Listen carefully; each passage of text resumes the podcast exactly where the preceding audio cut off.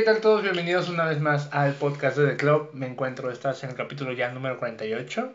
Y estamos con Mayra Barragán. ¿Qué tal? ¿Cómo estás? Hola, muy bien. Muy emocionada de estar aquí. muy bien, muy bien. Qué bueno que te puedes echar la vuelta. Tenemos palomitas de club. Muy buenas. Ya las probé. Ya las probó. Otra para que quede en el video. muy bien. Va, ¿cómo estás, Mayra? Muy bien, muy bien. ¿Y tú? Bien, bien, también. Bueno, te platicaba antes de iniciar el podcast que andamos cansados. Pero rico, ¿no? Pero rico, es un cansancio rico. Eso es de, de, que el cuerpo ya le va doliendo bailar, pero no pasa nada. va, pues vamos iniciando con lo primero. A todos los bailarines eh, siempre les pregunto cómo iniciaron en la danza. ¿Cuál fue esa primera clase, ese primer acercamiento? ¿Te gustó bailar? Y hasta la fecha pues sigues bailando, que yo sepa. Entonces, ¿cuál fue ese primer acercamiento que te dijiste, ah, yo me quiero dedicar a esto? Ok, bueno, yo empecé la danza, bueno, a los tres años.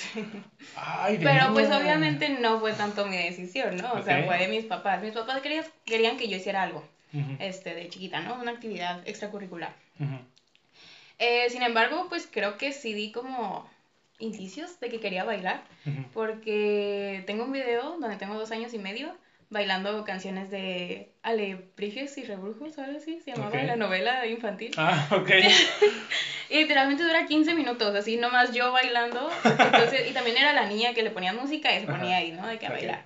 Bien chiquitita. Entonces mis papás dijeron como que, bueno, hay que meterla a clases de danza, ¿no? Empecé con ballet, hawaiano y jazz. chiquita, a los tres años, casi cuatro. Ajá. Duré un año, me salí porque había una maestra muy gritona me daba miedo. Okay. Y yo lloraba, lloraba de que no quería entrar a la clase. Y así, pero después yo, o sea, siempre, desde que tengo memoria, siempre he llegado a mi cuarto a bailar. Siempre, siempre, siempre, siempre. Siempre. Yo tenía de chiquita una grabadora de Rosita Fresita. mis papás me compraban. Ya sé cuál es, de, de, los discos que ahí compras en el sobre ruedas, ¿no? Que tienen música de muchas cosas. ¿no? Entonces yo me, yo me acuerdo, o sea, de verdad, yo tengo estos recuerdos de encerrarme en mi cuarto porque eso sí, no me gustaba que nadie me viera. Okay. Y, y bailar. Entonces mis papás dijeron como que no, pues es que sí le gusta, nomás que no le gusta ir ahí con esa maestra. Me cambiaron a otro lugar, bla, bla, bla, estaba en otro, en otro lugar bailando.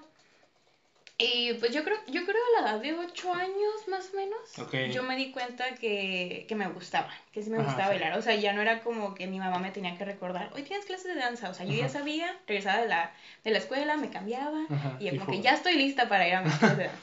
Y también me di cuenta como que, ah, soy buena, ¿no? O sea, no solo me gusta, o sea, sí, armo. Claro, o sea, a eso van las niñas, o sea, nomás van de que por obligación de su mamá, ¿no? Sí. así, yo lo disfrutaba muchísimo y me daba cuenta como que la maestra también como que... Lo notaba. Ajá. Y pues así seguí, seguí, seguí. Y más o menos a la edad de 12 años que empecé con el entrenamiento preprofesional que le llamaban en la academia donde estaba que te preparaban para competencias, para exhibiciones, este, o sea, que ya no eran un hobby, pues, eran para bailarinas que ya, o sea... Querían competir. Ajá, o sea, que tal vez no te vas a dedicar a esto, pero sí lo vas a tomar en serio por, por el tiempo que estés aquí.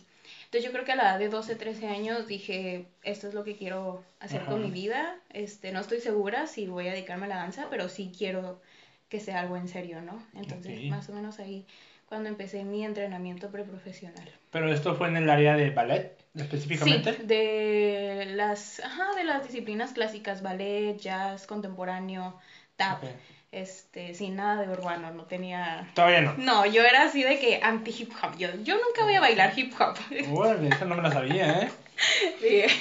A ver, esto me llama la atención. ¿Ese pensamiento fue implantado por la misma escuela o fue implantado por de manera personal? ¿O cómo es que llegó esa idea de que no, pues tú te dedicas a, danza, clásica, tú no le haces al hip hop? Eh, bueno, estamos de acuerdo que el, el, hip hop como tal aquí en Tijuana lleva muy poquito, ¿no? O sea, ah, sí, sí. Entonces, te estoy, Ajá.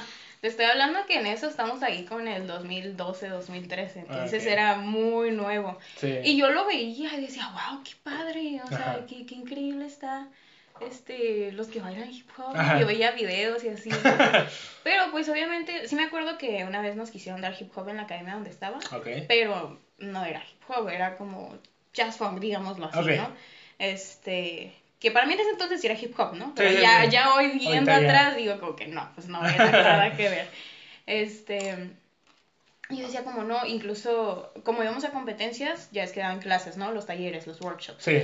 Y nos daban talleres de, de hip hop, ¿no? Okay. Y, y yo era así de que, no, no, no, no quiero entrar a esta clase, no quiero, no quiero, porque de verdad no me salía. me ah, acuerdo que, que una vez nos pusieron una clase de popping. Ok. ¿Quién? quién? Se llama Gustavo Suavo, le, le, apoda, le apodan. Es de Los Ángeles. Suavo. Gustavo Vargas, creo que se llama. Sí, no me acuerdo. Nos puso popping. Y yo valetosa, y así ¿sabes? O sea, tratando de hacerlo, entonces yo estaba así de que, no, no, no. Pero por eso, más que nada, yo decía que, que yo nunca iba a bailar hip hop porque estaba tiesa. Yo, era, yo era valetosa, yo era, yo era jazz y era contemporánea. Línea. Ajá, línea, exacto. Ok, va, va, va. Ahora, de aquí a lo que tengo entendido, según te investigué un poquito, eh, pasaste a bachata o ritmos latinos.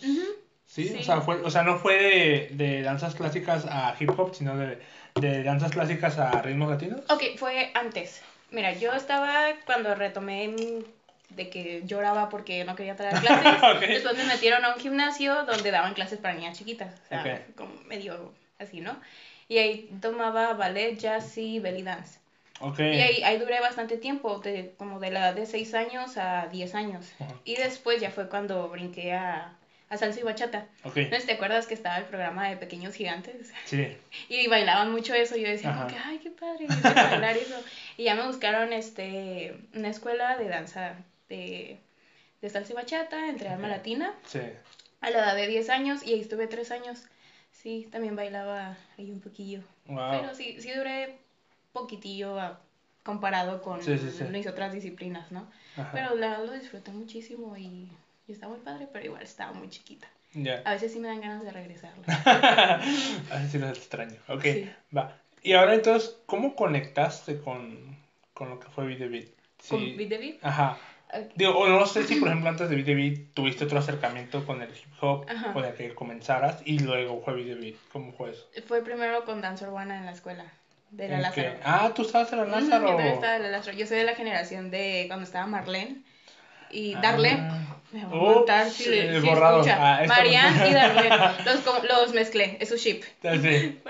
Este, Darlene y Marianne. Ellos estaban a, a, este, a cargo. Y yo entré, ¿cómo entré? A Urbano. Eh, estaba un poquito harta de bailar ballet, jazz, conté. Ajá. Este, te, estás chiquita, todo se te mete a la cabeza. suele ser muy duro a veces el ambiente, hablando de academia, hablando de ballet, de jazz, y así como que yo me sentía estancada. Y no porque mis maestros ya no me pudieran brindar más, o sea, obviamente no, me faltaba mucho. Pero yo, yo estaba así de que ya, ya, o sea, necesito algo, o sea, ya no me llena, ya no nada. Está muy equivocada porque hoy otra vez me llena, ¿no? Todo eso. Entonces yo dije, ¿será que ya no quiero bailar? O sea, estaba en ese, en ese momento de mi vida. Este, entonces dije, bueno, me voy a tomar un descanso, un descanso que no duró ni un mes, porque quería seguir bailando, o sea, yo quería seguir bailando. Y justo antes de eso, es, esto te estoy hablando que estaba como en tercer, cuarto semestre de prepa. Ok. Entonces ya empiezas a ver, ¿no? ¿Qué vas a estudiar en la universidad? Porque el siguiente año son todos los este, exámenes de admisión y que no sé qué. Entonces yo estaba como que, ok, voy a estudiar danza, ¿no? Ok, ¿qué quiero estudiar de danza? Y luego mis maestros que tenían eso entonces me decía, bueno, yo te, te ayudamos a, a, que entres a Mazatlán, a la Escuela Profesional de Danza en Mazatlán, pero ahí es de contemporáneo. Y yo decía como que, ah, o sea, sí, sí me gusta contemporáneo, pero como que especializarme en eso, no sé. Y luego me decían, bueno, en Monterrey, en la Escuela Superior de Danza, pero para ballet. Y yo así como que, no, es que no me llena así, ¿no? Y en uno de esos congresos que te digo de competencia, que te dan talleres, tuvimos una clase de commercial jazz, este, o danza comercial. Y me encantó, me encantó, dije, yo quiero esto, me empecé a investigar y no, pues no, pues son los que bailan con los artistas, ¿no? Son los que salen los comerciales, son, es este tipo de danza. Y dije, ok, me gusta, me gusta. Y hablé con la maestra que, que nos dio esa clase y ella me dijo, ah, tienes que empezar a tomar clases de hip hop y de eso. Y yo, no, por favor. Y pues en eso quedó, ¿no? Y, se me quedó muy grabado. Entonces yo cuando estaba en mi crisis de ya no quiero bailar, ya no. Sí. Este, ¿Estabas hablando de una edad de cuánto? ¿Eh? ¿Tenías que 15, 16? Tenía, yo creo que 17. Okay. 17, porque cuando empecé en urbano fue a los 18 años. Estaba en la ah, transición de 17 Ya casi lo último para salir. Sí, ya casi lo último para salir. Entonces, ya estaba en mi crisis, este, no quería bailar, entonces ya, dije, me salí de la academia. Y seguí ahí con eso de que tienes que bailar hip hop. Y así, todo eso, dije, pues tal vez, ¿no? Y una de mis compañeras estaba en mi, en mi salón de, de la prepa y ella estaba en el taller de danza urbana. Y me dijo, ¿por qué no te metes? Y así, como que, pues va, o sea, tengo que bailar hip hop si quiero hacer este danza, comercial. Dije, pues bueno, voy a tener que intentarlo. Tú estabas en el turno de la mañana. Estaba en el turno de la mañana. Ah, ok, ok. sí, porque a lo que contó Brandon, sí, yo no. Eh, todavía no existía el turno de la tarde como hasta por esas épocas, de hecho. Sí, creo que ahí es cuando este estaba como ya creciendo. Okay. Creo que sí me tocó sí me tocó que ya fuera un taller bien, pues, o sea, sí, sí se notaba que iban empezando, que eran más poquitos, pero, pero estaba bien. Sí, sí. Pero yo entré con los de la mañana, que es con Darlene y con, y con Marian. Ok. Y ya tomé la clase, fue Marian puso la coreografía y me encantó, o sea, me encantó. ¿Te acuerdas cuál fue la clase? ¿Eh? ¿Te acuerdas cuál fue la canción de la clase? Sí, Level Up. Ah. todo, todo muy así, ¿no? Muy, muy, muy girly y así, ¿no? Y me encantó y, y, la verdad, este, dije, ay, pues está bien padre. Y luego ya ves que, que hacen de que grupos y seleccionan y así, pues me seleccionaron y dije, ah, ay, bueno, no soy tan mala. Dije, ¿Tu primer clase? Mi primer clase. dije, no soy tan mala, dije, o sea, tal vez sí puedo bailar y ya pues me inscribí al, al, taller, me gustó muchísimo y ya es que ahí estaba Gama, si mm. sabes, ¿no? Este, ahí estaba Gama. Entonces, en, me acuerdo que en esa época estaban haciendo audiciones todos para entrar a los grupos, ¿no? Y, y, yo ya había tenido el acercamiento con, por ejemplo, en el show de 664, que nos presentamos y ya descubrí como que, oh, mira, hay más grupos, porque yo en ese entonces nomás conocía 664. Okay. Porque es como el que más suena en fuera de la comunidad de danza urbana, como en las academias y todo eso, suena mucho 664. Yo nomás los conocía a ellos. Y ya descubrí, ah, que existe Leap the Beat, que existe Beat the Beat, que existe en ese entonces Heist. Uh. Ajá. Downtown, Este, y yo así como que, ay, pues yo quiero entrar a un grupo de esos. Y todo el mundo está haciendo audiciones. Heist, Downtown, Live the Beat también iba a hacer audiciones. Y, y fui a las audiciones de Heist y de Downtown. Me acuerdo. Y también, y me acerqué con Gama y le dije, oye Gama, este, Beat the Beat no va a hacer audiciones. Y me dice Gama, no, es que no hacemos audiciones en Beat the Beat. Y yo, ah, ok, está bien. O sea, me sentí como que, ay, perdón por preguntar. y ella me dice, no, pues para entrar, este, como son una academia, tienes que entrar a la academia y así nos gusta como bailas, te invitamos, a al grupo de competencia o por invitación. Y yo, ah, ok, qué padre. Le dije, ¿me puedes dar los datos de la academia y así para ver si me inscribo? Porque también tenían ballet, jazz y todo eso. Y dije, ay, pues qué padre, igual puedo retomarlo. Y ya, nunca me dio los datos. nunca me dio los datos. Y yo, ok, está bien. Y ya fui a las audiciones de Highs y, y, Downtown. y días después, como literalmente tres días después, este, me manda mensaje Gama y me dice, oye, que, que me gustaría que vengas a Beat the Beat, que creo que es un elemento fuerte, bla, bla, bla, bla. Yo estaba soñada, así, porque Gama y hasta la fecha sigue siendo así de que... Sí wow. Y yo estaba soñada y yo de que sí, sí, sí, claro que sí, sí quiero entrar. Y en esa, eh, esa vez fuimos los invitados, Brandon y yo. ah, ok, fue. Ahí conocí a Brandon. Ok. Ya, fue cuando nos invitó. Fuimos los únicos dos, creo que, que invitó esa vez. Fue como el, ya, ya el cierre, ¿no? ¿Fue ya el cierre de qué? Sí, me acuerdo que dijo Brandon que había una presentación, pero no me acuerdo si era una presentación de cierre de cursos de la escuela. Sí, a Brandon me invitó en una de esas presentaciones. A mí fue como por mensaje, o sea, fue un día cualquiera. Este, y fue para el primer front row. Sí, fue para eso. De hecho, yo, yo, pensé que nada más era invitada para, para front row. Y no, o sea, ella me dijo como que no, pues si quieres quedarte, puedes quedarte. Y yo, pues sí, sí quiero. pues sí. Y ya entré a la academia y, y pues ya, ahí me quedé. Y ya ahorita pues no estoy por otras cuestiones. Ajá este, porque entré a un diplomado de danza, bla, bla, bla, ya los horarios no me, me, chocaban, me siguen chocando ahorita, estoy tratando de ver si en algún futuro, ajá, puedo retomar con ellos, pero sí, así es como entré a, a Beat the Beat y este, entré al mundo de, del de urbano. fue por una crisis. Todo por una crisis de que no sabía qué hacer con mi vida. sí, totalmente. ok, ok. Oye, pero, ¿cómo, ¿cómo pregunto esto? O sea, llegaste con, con Bit pero no llegaste con conocimientos de danza urbana todavía, o sea, llegaste en cero. Porque lo que nos dijo también Brandon dijo que él fue un cocinado express en el sentido de que te tuvieron que dar toda la información de golpe para la competencia. ¿Fue la misma situación para ti? Sí, fue la misma situación. De hecho, o sea, es, es justo lo que, lo que me pasó y a veces siento como que, ay, me hubiera gustado entrar urbano, pero desde cero. Te explico. Eh, este, creo que pude destacar en urbano porque ya tenía la habilidad de aprenderme rápido las coreografías, ya tenía la habilidad de musicalidad, o sea, por mis otras disciplinas. Más no tenía la esencia del urbano, ni las bases, ni la técnica. Entonces, siento que sí me acomodaron muy rápido de que ven, ven, ven para acá y coreografías avanzadas y de que qué está pasando aquí. No, me acuerdo la primera vez que, que tuvimos ensayo para Front Row en Beat the Beat. Eh, nos enseñaron la de Arrasando, no sé si has visto nuestro set de ese sí, lo, sí, lo, vi, pero no me acuerdo cuál es la canción. Es la primera, es la primerita. ¿Cuál iniciaban? Arrasando, la de Talía. Ah, ok, creo que ya, ya, ya, no, creo que ya me Este, y yo dije, no, ¿qué es esto? O sea, está muy rápido, ¿qué es esto? O sea, a mí se me, se me hacía muy complicado. ¿Quién montó esa madera o...? Gama. Gama. Sí, y tú sabes que las coreografías de gama no son cosas, no son cosas sencillas. Ajá. Este, entonces pues era, para mí en ese entonces era aprenderme la coreografía por aprendérmela. O sea, realmente no, o sea, no estaba consciente.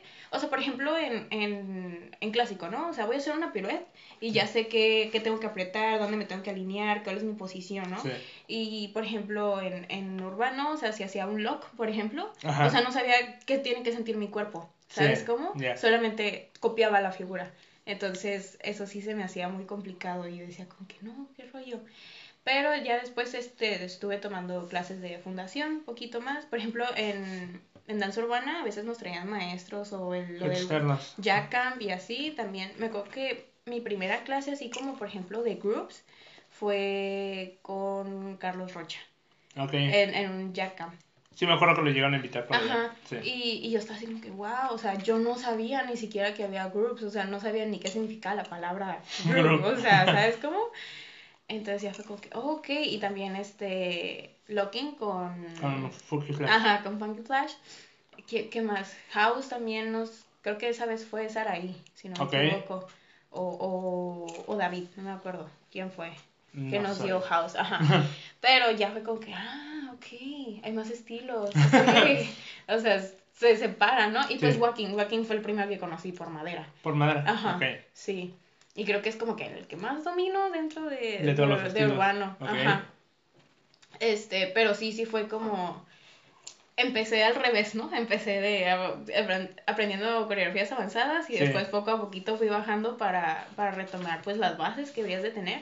Y aún a la fecha siento que me faltan muchas bases. Pero, digo, por mi entrenamiento en otras disciplinas sí puedo como trampilla, ¿no? Para los, para aprenderme las coreografías avanzadas, pero sí fue al revés mi proceso en, en urbano. Ok, y ganaron primer lugar esa vez. Y ganaron primer lugar. ¿Cómo te sentiste? Ay, no, yo estaba soñada, dije, wow. Porque también, o sea, justo eso, ¿no? Cuando vas a cuando vas a competencias, pues ya sabes, ¿no? El nivel que hay, ya sabes a quién temerle, ya sabes. Yo no sabía nada, yo no sabía nada, yo no sabía quién eran los buenos. Llevabas meses en la comunidad. yo no sabía que Vive Vive era así de bueno, ¿sabes cómo? O sea, yo decía como que, bueno, ¿de quién me tengo que cuidar? ¿O de quién? O, por ejemplo, en ese entonces también estaba un poquito con The Rhythm yo, pero tuve que decidir pues con quién participar y pues lo hice por lo que era justo, por quien me pidió primero. Entonces fue, fue Gama, ¿no? ¿Tú hiciste The Rhythm? Sí. Pero es que fue justo cuando hicieron la mezcla. Porque si no mal recuerdo, la mezcla fue para ese front row. Para ese front row. Ajá. Entonces yo sí entré Heist y ah, ok, esa parte no me la dijiste. Ajá, sí, ajá. Sí, audición, pero sí quedaste. Sí quedé, sí quedé. Y hubo un tiempo en donde estaba en Video bien Heist. No. A donde hice audición y no entré fue a Downtown. Ok. Ajá. Este, pero entonces sí, entrené, pero bien poquito con Heist. Y después empezaron a hacer sus su planeación para la competencia. Mm. Y como ya me había pedido Gama exclusivamente esa competencia, pues, o sea, fue como que, ay, pues lo siento, me voy a tener que salir. Y ella fue como dijeron, ah, vamos a hacer la, la, unión y así va a ser The Rhythm. Entonces, sí fui, pero no fui parte de The Rhythm. O sea, estuve como justo en el proceso. Okay. Pero sí. Entonces también está así como que me tengo que cuidar de ellos, de quién, a quién tengo que temer, este, quiénes son los fuertes y así. Entonces fue como que, en primer lugar, y así como que, qué, wow, qué padre. Me acuerdo mucho que, que mis compañeros de The Rhythm me aplaudieron mucho y estaban muy felices por mí. Entonces, sí, también eso. Ah. No, sí fue, wow. Sí, esa competencia fue un guau para todos. Sí. Porque fue la primera que se hacía. Era. No, había pasado años desde que había una, una competencia en la cual todos se pudieran medir por igual. Sí. Sí, porque aparte venían los de Mexicali. Eh, no me acuerdo si vino de Ensenada, creo que sí vinieron de Ensenada, como uno, o dos grupos. Vinieron de Sonora, estos, los MR de Cruz, los niños. Creo que esos, ellos no vinieron la primera vez. ¿La primera no? No, creo que vinieron para los Varsity, ¿no? Ah, los Varsity sí vinieron, sí, es cierto. Ok, pero entonces como que fue una competencia, la primera competencia en la que todo el mundo se iba a calar. sí. Menos Chisfor, ¿no? Porque ellos, pues estaba Jesús Mosqueda y eran los organizadores, entonces no, no se podía. Ajá. Pero sí fue como una sorpresa para todos. Ahí me tocó hacer exhibición a mí la primera vez. Pero los que compitieron fueron los Varsity en aquella vez cuando estaban en el David. David, ajá. Sí, con el set de Bob Esponja. Sí, súper padre. Ya Sí. Y luego de ahí, mira, voy a saltarme un, una parte de, de lo que es la competencia porque me llama la atención en qué momento empezaste a dar clases. ¿En qué momento empecé a dar clases? Porque a lo que he visto tienes un montón de trayectoria también dando clases. Ahorita me estabas platicando que montaste ayer o hoy, no me acuerdo. Ayer, este, Ayer cinco horas cinco de, coreografías, diferentes. Ay, empecé a dar... Mm, mi primer acercamiento a, a, a dar clases fue a los 14 años. Wow. Yo tenía 14 años. Pero empecé como asistente. En la academia donde estaba, pues tenían ese programa de que, ay, pues si quieres ayudarle a los profes y te damos un descuento en la, en la, mensualidad. No, y yo de que sí, o sea, porque yo desde el principio decía que, que también quería ser maestra de danza. Okay. Entonces yo estaba bien interesada en eso y dije, no, yo adelante, o sea, sí quiero ayudar, ¿no? Y empecé como asistente del maestro Raúl Navarro, que es de la compañía de danza Lux Boreal. Ah, ahora. Ajá. Y también es yo le digo que es mi papá de la danza. Ok. También justo ahorita estoy trabajando junto con él y así. Ah, qué padre. Está bien chido eso, ¿no? Empecé como asistente y ahora estamos trabajando todo. A la par. Ajá, porque yo me siento a la par, ¿verdad? Pero, pero sí. Empecé como asistente de él, de niñas de que tenían 5 a 7 años, este, de jazz. Entonces era su asistente, ¿no? Y me decía como que, ah, chécale ahí que sí está apuntando los pies o así, ¿no? Y, y le aprendí mucho, muchísimo a él, este, de cómo daba las clases. En ocasiones, por ejemplo, ellos a veces hacían muchas giras de Lux Boreal, entonces tenían que faltar. Entonces me decía, pues tú da la clase, ¿no? Y es, fue de las primeras veces que empecé a dar clase. Después, este, también me pasaba, ¿no? De que faltaba un maestro, aunque no fuera él, y me pedían que cubriera la clase. Pero ahí mismo en la academia, ¿no? O sea, no era tan como tal. Y justo en mi crisis existencial. Ah, mira, cayó. No, esa crisis fue de las mejores crisis que he tenido, porque. No, nunca había escuchado eso. Sí, sí, de verdad es muy, es muy chistoso, porque una crisis debe ser mala o algo así. No siempre. Pero Digo, que sea un proceso de sufrimiento es una cosa, pero a lo mejor el resultado puede ser muy bueno. El resultado fue muy bueno. Ok, en este eh, caso. Fue un renacimiento para mí en la danza. Ok. Yo, yo me salí de la academia donde estaba, bla, bla, bla. Yo ya, estaba en danza urbana, lleva como un mes o menos. Ajá. Este, y me mandó un mensaje eh, una, una maestra de danza, una directora de la academia Piruel Rosarito. Ah, ok. Y me manda mensaje y me dice, hola Mayra, este, me recomendaron, este, ah, yo no sabía quién, quién me recomendó hasta hace, hace poquito, creo que fue también el profe Raúl Navarro. Órale. Ajá.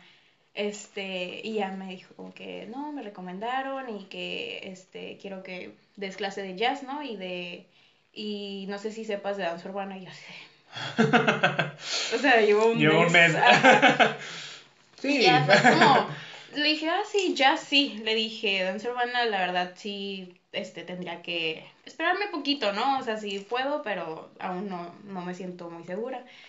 Y ya, este, nos conocimos, fui, di mi clase como muestra para que me vieran, les gustó y me contrataron. Ese fue mi primer, este, empleo ya como maestra bien, ¿no? A cargo de un grupo. Empecé nada más ahí con un grupo de niñas adolescentes, tenían de que 12 a 14 años, yo creo. Ok. Nada más iba una hora. Y ya después me dijeron, Hasta Rosarito. Okay. Pero es que yo, o sea, era como mi primer trabajo, y que por algo se empieza y así, ¿no? Y mi mamá me llevaba porque yo no sabía manejar. Entonces, pobrecita de mi mamá. Sí. aventaba sus vueltas hasta Rosarito. Entonces empecé ahí con un grupo, poco a poco me soltaron a otro grupo, este, que eran un poquito más grandes, y a ellas les di lírico, y ya me, les trataba de dar danza urbana, porque la verdad al principio sí era como que, ay, nomás era coreografía, ¿no? Ya conforme yo iba aprendiendo más de los estilos así, yo lo que aprendía lo compartía, con ellas. Eso, eso también estuvo muy padre, como ir aprendiendo a la par y compartiendo. Sí. Y después, y después yo fui la maestra de jazz de todos los grupos, desde las niñas de 3 años hasta las más grandes, que mi alumna más grande creo que tuvo como 28 años. ¡Wow! Y era como la encargada de, de la disciplina de jazz, ¿no? En, la academia. Ya después vinieron otros trabajos, después, este, justo ahí en Videvid, este, pues Gama y la directora Mirna sabía que, que yo daba clase. Y se abrió la vacante de la maestra de ballet este, ya no iba a dar clases, ya no iba a estar con, con, ellos, la maestra que estaba, y me dijeron como que, oye, ¿te animas? Y yo, pues sí, o sea, claro que sí, y tengo el conocimiento, ¿no? O sea, tengo mi preparación. Entonces, y pues ya, ese fue mi segundo trabajo con, con ellos, y después se abrió la vacante de jazz, ahí con ellos, ah. para niñas chiquitas. Y acá, ah, pues sí, ¿no? Y ahí poco a poquito se fueron abriendo puertas, después, este, me hablaron de una academia, no sé si todavía exista, se llama GQ, es de, de, danza, de salsa y bachata. Mm, no lo y, y, también me hablaron para dar hip, clases de hip hop los sábados. Este, duró muy poquito, la verdad, pero también me hablaron ahí. Y después, ¿qué? ¿a dónde me fui a dar clases? en CERT también, aquí en Tijuana. Ahorita estoy actualmente en CERT. Primero de ballet y ahorita estoy dando de jazz. Y, ¿dónde más he trabajado? Creo que ya son todos. Y por ejemplo, ahorita también con el profe Raúl Navarro, ahí viendo para conectarte, que es un nuevo estudio. Y sí, así prácticamente fue ahorita ya en, en Piruet. Sí voy, pero nada más voy los sábados. Okay. Y, y me quedo ahí todo el día, de 9 de la mañana a 1 es mi horario, pero soy la encargada del equipo de competencias ahorita. Entonces de que ensayos extras, ¿no? Entonces, por eso te digo, ayer me quedé de 8 de la mañana a 2 de la tarde para ensayar y 5 coreografías nuevas y todo eso. Pero todo de competencia. No, es ah. de recital porque estamos a punto de tener nuestro festival en junio, julio, y otros de competencia que también estamos a punto de ir a una nueva competencia. Ok. Aquí ahorita comentaste que, que empezaste a dar clases de lírico. Y yo tengo un montón esta duda. ¿Qué es lírico? Porque está contemporáneo y lo entiendo. Está ballet, lo entiendo, pero ¿qué es lírico? Lírico, sí. Mucha gente se confunde el lírico con contemporáneo. Ajá. Pero es, que se supone que el lírico debe de ir dentro de la clase de jazz. Okay. Pero hay algunas este, academias que lo manejan diferente, que es jazz y lírico. El lírico es una rama del jazz. Okay. Se, debería decir jazz lírico. Mm. Pero, por ejemplo, también ahorita ya existe el lírico urbano, por ejemplo. Este, entonces ya creo que ahí ya me perdí un poquito en el concepto, pero yo cuando se lo quiero explicar a una persona, o sea, normal, este, les digo, es una combinación de ballet y jazz. Ok. Porque, este... O sea, no de contemporáneo y jazz, ballet. Ajá, ballet y jazz. Porque, este, es una rama del jazz, te digo pero los movimientos y como normalmente se baila con una canción más lenta o más romántica, por así decirlo, este, se suelen utilizar movimientos de ballet también, por ejemplo. Pero en sí, por ejemplo, cuando tú vas a una competencia y vas a meter un, una coreografía de lírico, ahí te dice en el reglamento, ¿no? Lo que, lo que califican en lírico. En el lírico califican este, la técnica de ballet y jazz. Y este... El lírico es que tenga que ver la expresión con lo que está diciendo la letra. Ok. O sea, es eso. la lírica. Es, ah, exactamente eso tenía como en mi cabeza, de que, a ver, lírico viene de la lírica, o sea, que llegas a transmitir lo que la letra o la canción te dice. Exactamente. Sí viene por ahí. Sí, pero sí viene por ahí. Va como acompañado de que tienes que tener técnica de ballet y técnica de jazz. Ok. Y lo que es, perdón, lírico urbano, lírico, ajá, de esto, es como... Te eh, lo que te califican ahora es técnica de danzas urbanas, por así eh, decirlo. Por ejemplo, yo nunca he visto en competencias lírico urbano.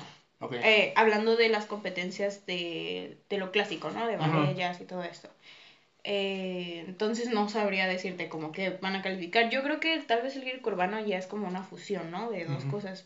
Porque sí tengo entendido que el lírico es una rama del jazz. Entonces debería de bailarse conforme a la técnica del jazz, ¿no? más que nada, ¿no? Tener sus fundamentos ahí. Pero sí, o sea, lo que rige el lírico es que tenga sentido con la lírica, o sea, que, que estás bailando, que estás expresando, bueno, que, que haga match con, con, la letra de la canción, ¿no? Más que nada es eso. Ok, ya. Sí, siempre tuve esa duda y con Mari yo creo que llegamos a platicar de que, oye, el lírico viene de lírica, o sea, viene de seguir la letra. Y lo mucho poquito que llegué a ver, porque sí hoy llego a ver aquí competencias en Tijuana de eso, eh, cuando estaba Expression Dance, no sé si te iba a tocar eso ¿La competencia? sí, sí, aquí en Tijuana. Había competencia de lírico. Me tocó ver y dije, ah, están siguiendo la letra, o sea, están, tratando de transmitirte lo que dice la letra, ok. Pero no sé si te fijaste que, por ejemplo, ahí eran puros de que bailaban como jazz ballet, ¿no? Sí. Ajá, no había nada de urbano. No. Entonces, por eso te digo, yo creo que es una fusión y, y a veces sí, sí causa como que, ah, ¿qué es esto cuando es una fusión, no? O sea, porque, pero no en mal sentido, sino es como de que, no. wow, pero sí, sí te queda así como que, entonces, ¿qué estaba haciendo yo? ¿Sabes cómo? Porque también me pasa con... Me encanta la fusión de hip hop contemporáneo. Ah, Jesús Busca. Sí, lo siento como que me siento muy bien con esa, con fusión. esa fusión, ¿no? Por ejemplo, si yo la bailo, ¿no? Pero, por ejemplo, si me quedo como, ¿hasta qué momento estás respetando el contemporáneo? ¿O hasta qué momento entra el hip hop? ¿O hasta qué momento yo lo puedo llamar esto? ¿Sabes cómo? O sea, por ejemplo, si entro a una competencia de contemporáneo hasta qué tanto puedo meter hip hop. O sea, ¿sabes cómo esas son las cosas que, ay, lo hablé justo con mis maestros ahorita que están en el diplomado de Lux Boreal. Ok. Y me dijeron, no, es que es una propuesta bien padre. Y yo, sí, pero ¿en qué momento? O sea, no hay reglas que digan así como que hasta aquí es contemporáneo, hasta aquí es hip hop, no lo puedes mezclar en una competencia, o sí lo puedes mezclar, o no sé. Todo eso, pero sí. Creo que depende mucho de qué competencia y el formato y todo. El, formato, más que nada, o que busquen los jueces para calificar. Okay, Sí, porque me imagino que, o sea, si te sales del concepto de la idea o de, la, de lo que califican, pues ya termina siendo puntos en contra tal vez, o simplemente ignoran esa parte. Fíjate. Es que, es que puede, no sé si juega como puntos en contra o como simplemente a esta parte la ignoramos y calificamos lo que sí.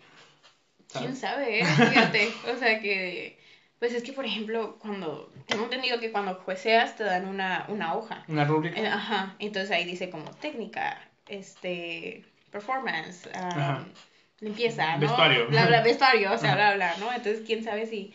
Yo creo que tal vez sí, sí te quitan en técnica, ¿no? Si no es la técnica que están buscando. Pero imagínate que lo poquito o la mitad de lo que sí hiciste de contemporáneo sí lo hiciste perfecto, ¿sabes? Es que está, está muy raro. Sí, cierto, está muy raro. porque tu contemporáneo puede estar bien chido, pero nomás porque le metiste la mitad de otro estilo, o sea, ya es malo. Pero, pero, por ejemplo, para eso en muchas competencias existe la categoría abierta. Ah, ¿y si no la hay? Pero, ¿qué pasa si esto? No, o sea, por ejemplo, si sí hay la categoría abierta y tú decidiste meterlo a contemporáneo, pero es más urbano que contemporáneo, yo creo que tal vez ahí sí es como que mm, no estás en la categoría. correcto. Ajá, correcta. Pero si no hay este abierto. pues sería como... Pues tal vez les darían puntos en originalidad, ¿no? Porque es algo nuevo. A lo mejor sí. A lo mejor sí. Los, los, puntos que les van a quitar en técnica se los aumentan en originalidad. ¿no? O innovación. No Ok, va, Muy bien. Ahora, eh, pasando a otro tema, me llama la atención. Eh, trabajaste con niños chiquitos, trabajaste con adolescentes, trabajaste con jóvenes, incluso pues hay tu, tu, alumna o alumno más grande, es de 28 dijiste, entonces ya estamos hablando de una adulta. Para ti, ¿cuál ha sido la, el rango de edad más difícil de trabajar. Más difícil de trabajar, uy. Sí, porque te voy a ser honesto. Yo hablando con Brandon le comentaba que yo nunca había trabajado con niños.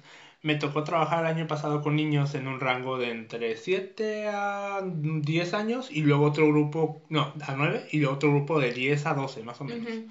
Entonces le comentaba que a mí se me hizo bien complicado porque nunca había trabajado con niños. Y es bien difícil, o bueno, para mí se me hizo bien difícil porque se distraen muy rápido. Sí o, a veces como que no están en el canal. Y sobre todo porque pasaba esto de que, o sea, los niños no eligieron estar ahí, eran los papás los que lo llevaban ahí. Son muy pocos los que eligen estar ahí. Exactamente. Entonces como todavía más cañón porque hay, hay niños que no vienen con la disponibilidad de, de aprender, solamente es como que pues mi mamá me trajo, ¿sabes? Entonces a, mí esa parte se me hizo difícil. Eh, en, con el grupo chiquito, con el grupo todavía de intermedio, bueno, entre los 10 y los 12, lo que me pasa... Ajá. Lo que me pasó con ellos es que había niños, o, pues no sé si es niños o pubertos ya, ¿no? Pero esa, en esa edad es que ya unos venían con ideas de que a mí no me gusta bailar y no bailo, ¿sabes? Entonces ahí es... O sea, los niños chiquitos están como descubriendo. Sí. Pero lo difícil es mantenerlos la atención. Y los niños de esta edad que te digo, entre 10 y 12, no es tanto su atención, sí, sino que había algunos que ya traían como arraigado en su cabeza de que esto no lo quiero. Y entonces de plano lo rechazaban. Entonces ahí fue como la parte complicada. Aunque son más críticos, ¿no? Que se aburren muy fácil. no, esto no me gusta, no lo voy a hacer. Ajá, y están todos como serios. Ajá. Y cuando les gusta algo es como, sí. Ajá, es como un extremo u otro. un extremo otro, no hay, no hay, no hay término este, medio. ajá. Entonces, Fíjate que ¿cómo fue tu experiencia? Cuando empecé a dar clases, me ponía muy nerviosa cuando tenía alumnas más grandes que yo. Ok. Pero, pues sí, es que sí, como que, ay, no, pues es más grande, ya de saber más que yo, ¿no? Pero pues ya después me di cuenta que no, o sea, si están ahí es porque quieren aprender de ti y la verdad son muy, este, me ha tocado muchas personas que sí son muy abiertas y, y a veces hasta que saben que son, que soy, este, menor, pues me tratan con respeto, maestra, o sea, se dirigen a mí así. Entonces sí, pero antes eso era como lo más difícil para mí, como darle, toparme con alguien que era mayor que yo, era como que qué miedo, pero ya después, o sea, te das cuenta que si estás ahí es por algo, ¿no? Porque tienes el conocimiento. Entonces, pues no, no hay que, nada que temerle. Si eres maestro y tienes alumnos más grandes, no, no te preocupes. Ok, ok. Este, y los más difíciles, yo creo que es justo esta edad que tú dices, de 7 a 10 años, más o menos. los niños. Los niños. Porque sí, son... Mira, a mí me encantan, o sea, te voy a dar spoiler, el grupo que más a mí me gusta trabajar son los bebés, de 3 a 6 años. Son los con los que más me gusta trabajar. No he trabajado con ellos, ¿qué tal? ay, son, tienes que tener mucha paciencia, obviamente, pero es un mundo, es un mundo trabajar con ellos, porque los puedes moldear a como a ti te, te gustaría, ¿no? O sea, pero al mismo tiempo tienes que lograr entrar a su cabeza para que ellos puedan entenderte. Entonces, tienes que volverte un niño para poder este, ganártelos y que te hagan caso. Pero es esta línea de ser un niño con ellos, pero también eres la maestra. Entonces, porque también son bien inteligentes estos niños y te agarran la medida. Si te dejas, te agarran la medida. Este, pero sí, es, me encanta, me encanta. Siento que puedes explorar muchas áreas, porque obviamente no les vas a enseñar de que plie o de que groups, ¿no? Tanto así, ¿no? Porque ni se van a acordar, o sea, después del nombre sino les enseñas de qué coordinación, de qué lateralidad, de qué arriba abajo, de qué musicalidad, ¿no? El típico juego de que cuando se para la música tú no bailas. Okay. Cuando ponen la música otra vez bailas. Si te ponen una más lenta tienes que bailar lento, ¿no? Entonces es mucho juego y eso a mí me gusta. Pero los niños de 7 a 10 años, que son los que acaban de brincar de ese grupo este, por ejemplo, yo que te digo que en Pirouette tenía todos los grupos, ¿no? Entonces me tocaba el cambio de año y muchos de los que estaban en el mini jazz, le llamábamos, entraban al jazz infantil. Entonces traen esta mentalidad de querer jugar. Y es como, no, o sea, tú ya tienes que empezar a bailar, o sea, te tengo que empezar a la técnica. Obviamente sin olvidar que son niños, ¿no? Sí, sí, Obviamente. Pero es muy difícil porque traen esta mentalidad de yo vengo a jugar, vengo porque mis papás me obligan, este, me aburro, o sea, no quiero hacer nada y así. Entonces, tú ya tienes que dar, tú como maestra ya tienes que dar resultados en esos niños, o sea, ya tienen que saber aunque sea las bases de, de la disciplina que estés este, dando. Entonces, sí son muy difíciles. Son muy difíciles, a mí se me hace este, difícil, pero es todo un reto, es, este, me gusta, o sea, porque es como que no, como que no, este, tienes, que, tienes que bailar, este, pero lo, lo más difícil es eso, que hay uno, y luego también está, está bien chistoso porque están los que ya se creen más grandes y los que son muy chiquitos, entonces hay este conflicto entre ellos de que ya ponte en paz ya, o sea, yo soy la maestra. Entonces, sí, son, es, es, es bonito trabajar con niños, es mi, mi parte favorita de dar clases, pero esos niños sí son los más complicados. Los más complicados. Y, por ejemplo, el, en contraste con trabajar con adolescentes o jóvenes, o sea, tengo entendido, o sea, yo diría, pues ya están más grandes, eh, es más fácil trabajar con ellos, no se distraen tanto, si se distraen, pues saben poner un alto y seguir, ¿no? Pues, ¿cómo, ¿Cómo lo ves ahí con ellos? ¿Cómo ha sido tu experiencia trabajando con esa edad? Por ejemplo, con los adultos, este, que ahorita en SEAR tengo un grupo de... Son adolescentes adultos, ¿no? Mm. Con ellos, edad, pues es que sí está muy variado. Creo que la más chiquita tiene 14 y la más grande tiene... Es un adulto, o sea, no me acuerdo de su edad, pero más de 30. O sea, sí tiene mucho. Y las otras están entre veintitantos, así. Entonces está como variadito, ¿no? Ajá. Creo que mm, con los adultos, sobre todo cuando son principiantes, la limitante que me encuentro mucho es que están muy cerrados. Como que la pena o de que, ay, yo no, yo no voy a poder hacer esto. O sea, yo ya estoy grande para esto, ya me cansé. Entonces, no, o sea, no, o sea, tienes las cualidades físicas para estar aquí, o sea, no, no te limites, o sea, yo entiendo, ¿no? Que vienen del trabajo y de que, ay, también eso, faltan mucho. ¿Oh, sí? Sí, a veces los, los adultos.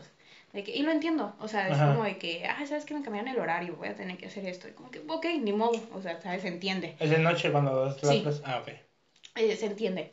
Este, pero sí, suelen faltar a veces bastante y a veces no porque ellos quieran, sino por otras cosas. Pero eso también es una limitante que no puedas progresar tan rápido. Con ellos. Pero creo que más que nada la mentalidad, como que ya están de que, ay, yo no, yo no voy a poder hacer esto, yo no esto, así. Un split. Ajá, sí, sobre todo en cosas así de flexibilidad, este, que dicen como que, ay, es que yo no, yo ya no voy a poder ser flexible. No, claro que sí puedes. Obviamente sí te va a costar más trabajo porque ya tu cuerpo ya está moldeado. O sea, a una niña tú la abres y, o sea, ya, o sea, bien fácil. Qué envidia. Sí, o sea, totalmente, qué envidia. Y uno como adulto pues ya es más este, difícil desarrollar la flexibilidad, pero sí se puede, o sea, sí se puede, nomás que vas a tardar un poquito. Pero están así como que no, yo ya no, ya no voy a poder, o sea, ya no, y es como que... Ay. Yo en mi salón de clases tengo prohibido, y todos mis alumnos lo saben, la palabra no puedo. Está prohibida, la frase no puedo. Y si la dicen es plancha. De castigo. De castigo.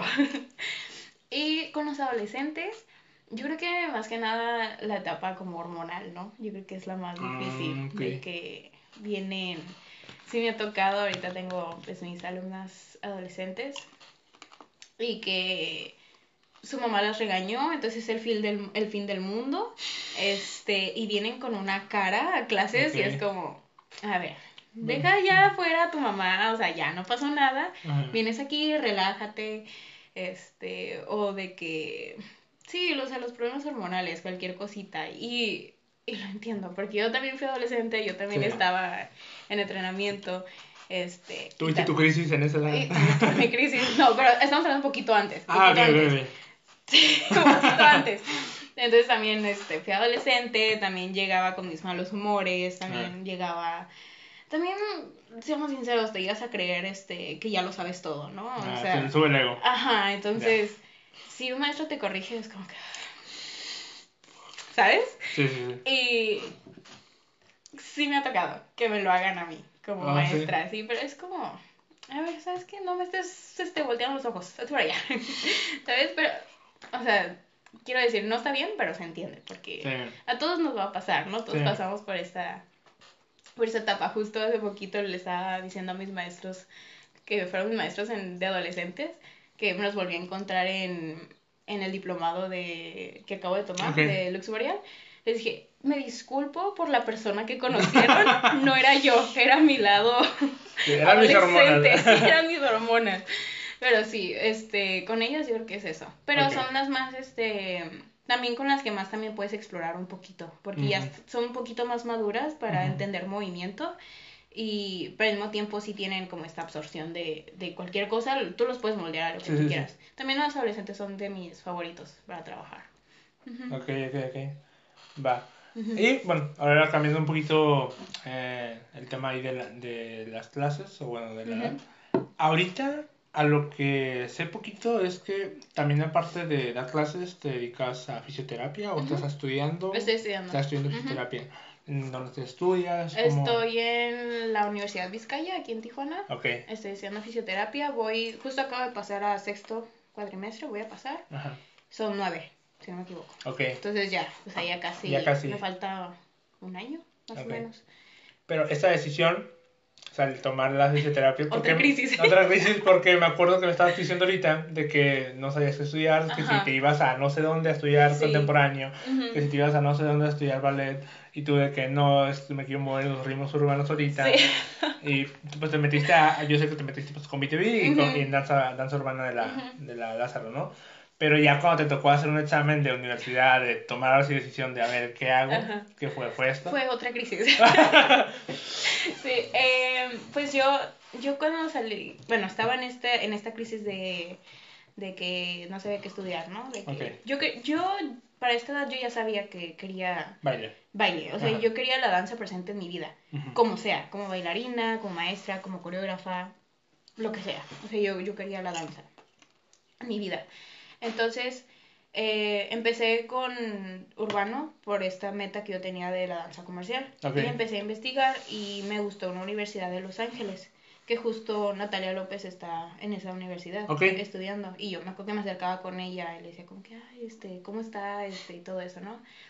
Eh, la verdad es una escuela muy cara que o sea, yo decía como, no solamente va a ser para la escuela, sino también para donde voy a vivir, este, sí, porque ir y regresar como que no. Pues Entonces, pues tuve que tomar la decisión y dije como que no, esto está muy descabellado. Fuera de mis límites. Ajá, en eso, justo cuando salió la prepa me tomé un año sabático, por lo mismo, porque yo tenía la idea de que, bueno, tal vez si me pongo a trabajar ese año puedo pagar, ¿no? Pero la sí era estaba, estaba muy caro. O sea, iba a ser endeudar a mis papás de por vida. Entonces dije, mm, creo que no. O sea, creo que no. Yo creo que por eso ahí en Estados Unidos está como la cultura de ahorrar para la universidad de tus hijos. Sí, desde chiquitos. Lo malo es que yo quería ahorrar en un año. sí. Este, entonces dije, pues me tomé el año sabático y ya pues se, se venía la fecha de otra vez inscripciones para universidades y todo eso. Entonces decía, pues bueno, ¿qué? Y siempre eh, dentro de mi otras, este ¿cómo se dice? Como opciones, estaba psicología, nutrición o fisioterapia. ¿Por qué? Porque yo quería seguir en la danza. Entonces, psicología, bueno, con mis alumnos, porque ya en estos ya estaba dando clases, ¿no? Me va a ayudar para entender a mis alumnos y que no sé qué. Nutrición, ah, pues para este, ayudar a los bailarines, ¿no? que rindan más y que no sé qué. Fisioterapia, pues yo me lesionaba cada rato, ¿no? O sea, por eso me empezó a gustar la fisioterapia, porque iba a, a terapia. Entonces yo decía, con que bueno, pues fisioterapia. Creo que es lo que más me, me interesa, ¿no? Poder ayudar a los bailarines. Esa era mi meta. Entonces tomé la decisión, entré a, fisioterapia y no, yo amo mi carrera. Estoy, soy muy apasionada y bueno, yo entré con la visión de, de este de especializarme en, en deporte, fisioterapia en deporte, para después en danza, ¿no? Sí ya ahorita tengo otra perspectiva, o sea, me di cuenta que la fisioterapia es mucho más, o sea, yo, yo entré, y la mayoría de mis compañeros y la mayoría de los que entran a la carrera de fisioterapia, entran con la idea de que fisioterapia es este poner electro, stents, así, y de que kinesio, ¿no? Y así, entonces yo decía... ¿Kinesio? Kinesio tape. Ah, los de los colores, ajá. Este, o que masajito, que así, ¿no? Pero... Ventosas. Ajá, ándale, pero al fin y al cabo recuperar a a los deportistas, ¿no? Y así, ¿no? No, pues es, es, o sea, sí, pero es, es mucho más, es mucho más la fisioterapia. Ya ahorita no estoy segura de si quiero estudiar este para deporte o para danza en sí. Este, me apasiona mucho la, los pacientes neurológicos que pues son todos estos pacientes que pues pudieron tener una afectación en la cabeza, por ejemplo en el cerebro, entonces no, no pueden mover, este, no pues se pueden mover, ¿no? Más que nada. O los pediátricos, me gusta mucho, te digo, me gusta mucho trabajar con niños. Entonces me, me, gusta mucho la estimulación temprana. Ok. Y justo lo he pensado estimulación temprana a través de la danza, eso estaría muy padre, ¿no? Que es más o menos cuando yo tenía mi grupo de niñas, lo que iba aprendiendo en la escuela también lo ponía a ellas. Con práctica. Ajá, la estimulación temprana me apasiona mucho estos pacientes. Por ejemplo, la estimulación temprana, ¿en qué consiste exactamente? Eh, por ejemplo, eh, hay algo que se llama hitos motores, este, que es como, ¿cómo decirlo? O sea, un niño a cierta edad tiene que cumplir con esto a cierta edad tiene que saber esto, a cierta edad tiene que saber esto, para llamarlo un desarrollo normal. Ah, ok. como gatear, caminar. exacto. como que en ciertas edades se va dando todo ese desarrollo. Por ejemplo, de cero meses, que hablamos del nacimiento del primer mes, este, ya tiene que este, abrir los ojos o ya tiene que tener un poquito de desprendimiento del pulgar o un mes, ¿no? Un mes que también ya, ya este, siga objetos, al menos a 90 grados o, o así, más o menos al tercer mes que empiece a tener su Mm, control cefálico, o sea, que ya pueda controlar su cuello. A los seis, no, antes cinco meses, cuatro, ya, que ya pueda tener control postural, ya se pueda como, si lo pone sentado un momento antes de caerse, ¿sabes cómo? O sea, esas cositas. Entonces, muchas veces los niños no tienen eso. O sea, cuando has escuchado, ¿no? Que mi hijo no gateó. Y es no, es lo peor que le puedes dar. O sea, obligan a gatear, o sea, ¿sabes cómo? Entonces, es eso. sí, sí, es importante. Muy importante. Muy importante. Ayuda muchísimo a, a, a, desarrollar el control postural.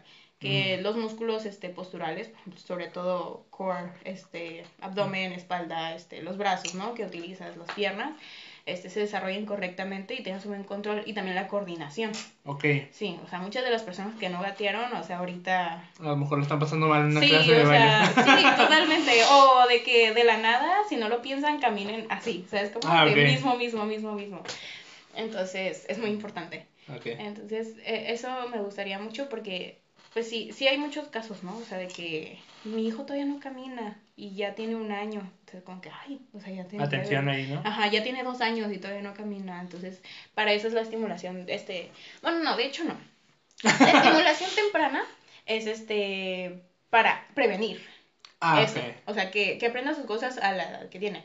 Ya una consulta de fisioterapia es porque ya hay un problema. Okay. Este, ya tiene dos años y el niño aún no camina o camina chueco. O camina chueco, camina de puntitas, es muy común. Camina de puntitas o, o, que camina, tiene las rodillas hacia adentro. También es, ajá, es muy común, ¿no? Entonces, ya cuando vas a consulta, ya, se llama fisioterapia pediátrica cuando ya hay una afectación.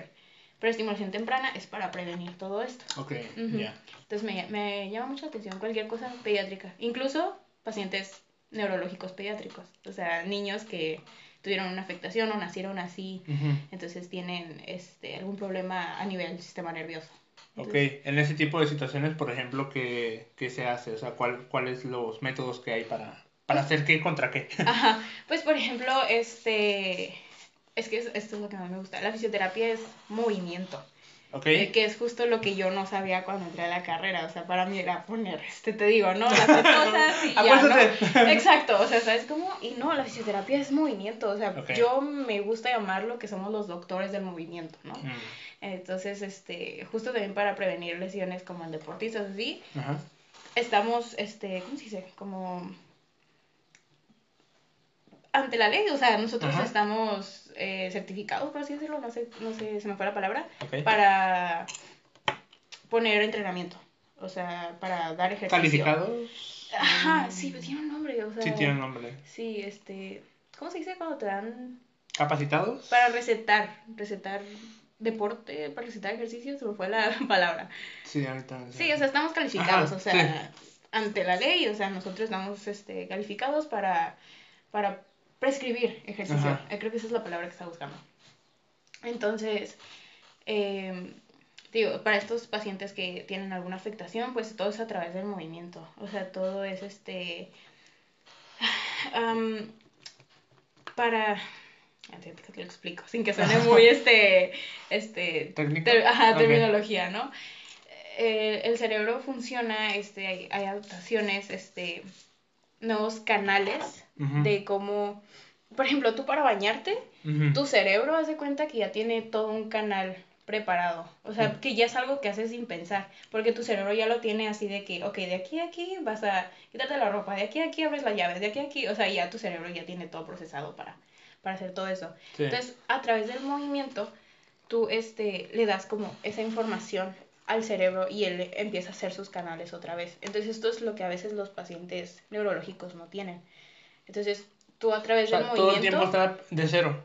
Ajá. Por así decirlo. Sí, este, pues no tienen movimiento. O sea, no, no controlan todavía desde el cerebro sus vías hasta, hasta abajo, ¿no? Entonces para poder mover. Ya. Entonces tú ayudas a mover para que el cerebro diga, a ver, ¿qué, qué se está moviendo, ¿no? Ajá, o sea, me llega información aquí de que algo se está moviendo, ¿cuál es? Ah, ok, ok, creo que es este. Ok, entonces ya se empieza como a acostumbrar, ¿no? Le da la, información. Entonces es como que, a ver, ya después lo va a tratar de hacer solo, porque ya se acostumbró al cerebro. O sea, es mi forma más fácil de explicarlo. Ajá, porque la verdad... Como enseñar al cerebro que tenías esa capacidad de movimiento. Exacto, gracias. La neurología es de las, este, especialidades más difíciles porque sí es. Sí, no, y a mucha paciencia, yo creo, ¿no? porque no es como que en una semana ah, ya estás, ya te aprendiste todo. Sí, no, no, es un proceso muy es de meses, años tal vez. Sí, es un proceso muy, muy largo. Muy, muy largo. Pero sí, es, es este, trabajar el cerebro desde afuera. Ajá. O sea, eso es lo, es lo, lo padre, ¿no? Órale, suena muy interesante. Sí, o sea, la fisioterapia es que entré a la carrera correcta, entré a la carrera correcta porque me, me, todos los que somos bailarines somos apasionados del movimiento. Entonces, ahora poder prevenir limitaciones del movimiento o poder tratar limitaciones del movimiento es lo máximo.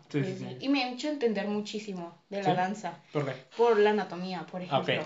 Entonces, como que más, me ha hecho más consciente de mi cuerpo, conciencia corporal, ¿sabes? O sea, para mí antes era como que, ah, sí, estoy usando las piernas, estoy activando los glúteos, ¿no? Por ejemplo. Ajá. Pues no tengo ni idea de, hay tres glúteos diferentes, ¿sabes? Como, o sea, glúteo mayor, medio, este, y, y glúteo menor. Sí, creo que sí. Ok.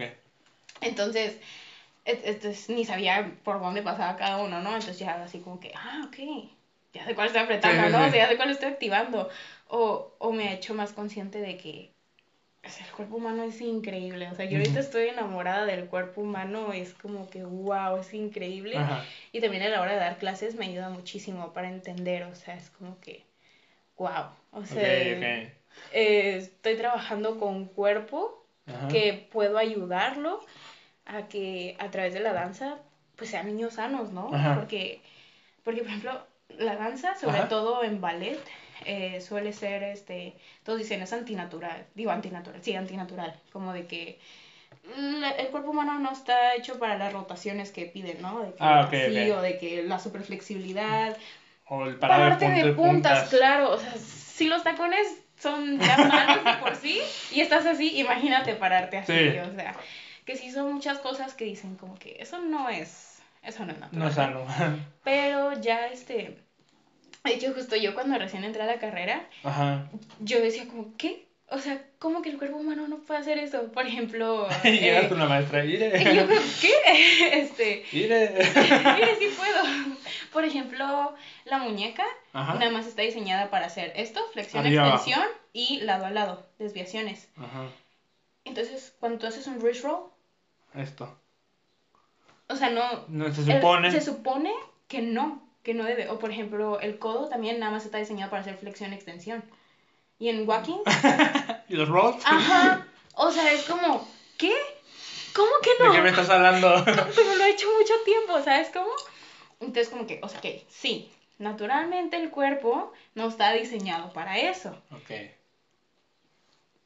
No está diseñado para eso. Ajá. Pero puedes ayudarlo este, fortaleciendo la musculatura que rodea la articulación, ¿no? Entonces, para que está haciendo un movimiento que no debería, ok, pero que al menos la musculatura y los ligamentos que la acompañan estén fuertes para prevenir que, la articulación se zafe, ¿no? Por ejemplo. Exacto. O que empiecen los dolores en la articulación, ¿no? Entonces, como que, ah, ok. Entonces eso me ha hecho entender mucho. Es como que ya soy más consciente de que si le voy a enseñar a mi, a mi alumna a hacer, por ejemplo, un oversplit, por ejemplo, que es como más de los 180 grados, yo ya sé que tengo que primero fortalecer. No es nada más trabajar la flexibilidad, porque es lo que muchas personas hacen, muchos maestros. Y tal vez no tienen esta preparación en anatomía, es como que te voy a pegar a la pared y vamos a abrir las piernas. Y luego después por eso vienen las, las lesiones, ¿no? O sea, justo yo también tengo una lesión crónica en la ingle porque te abren, o sea, sí, te abren y, bajas porque bajas, ¿sabes cómo? Este, pero ahora ya sé que, ok, vamos a hacer eso, pero tengo que acompañarlo con fortalecimiento. Okay. Porque si no, te me vas, o sea, adiós danza, ¿no? Entonces eso me ha ayudado mucho, la verdad, este, entender cómo funciona la biomecánica del cuerpo humano para, para poder emplearlo en los bailarines.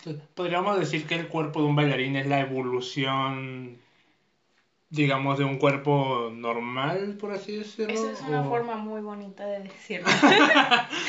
Em, Digo, porque si el cuerpo realmente no está hecho para esas eh, maniobras, para esos movimientos, entonces el hecho de que un bailarín los ejecute desde que estuvo pues teniendo que desarrollar el cuerpo de una manera diferente. De una manera diferente. Y también por eso desarrollan a veces muchas este, patologías o, o cosas de que... ¿Qué es patología? Patologías, enfermedades. Ah, sí, sí, sí. O, o, anomalías en su cuerpo. Ok. Este, por ejemplo, este, la deformación de los dedos por las puntas de los pies. Ah, ok. Ajá, de los pies. ¿De tú qué? este, la deformidad de los dedos de los pies, por ejemplo, porque están haciendo algo que...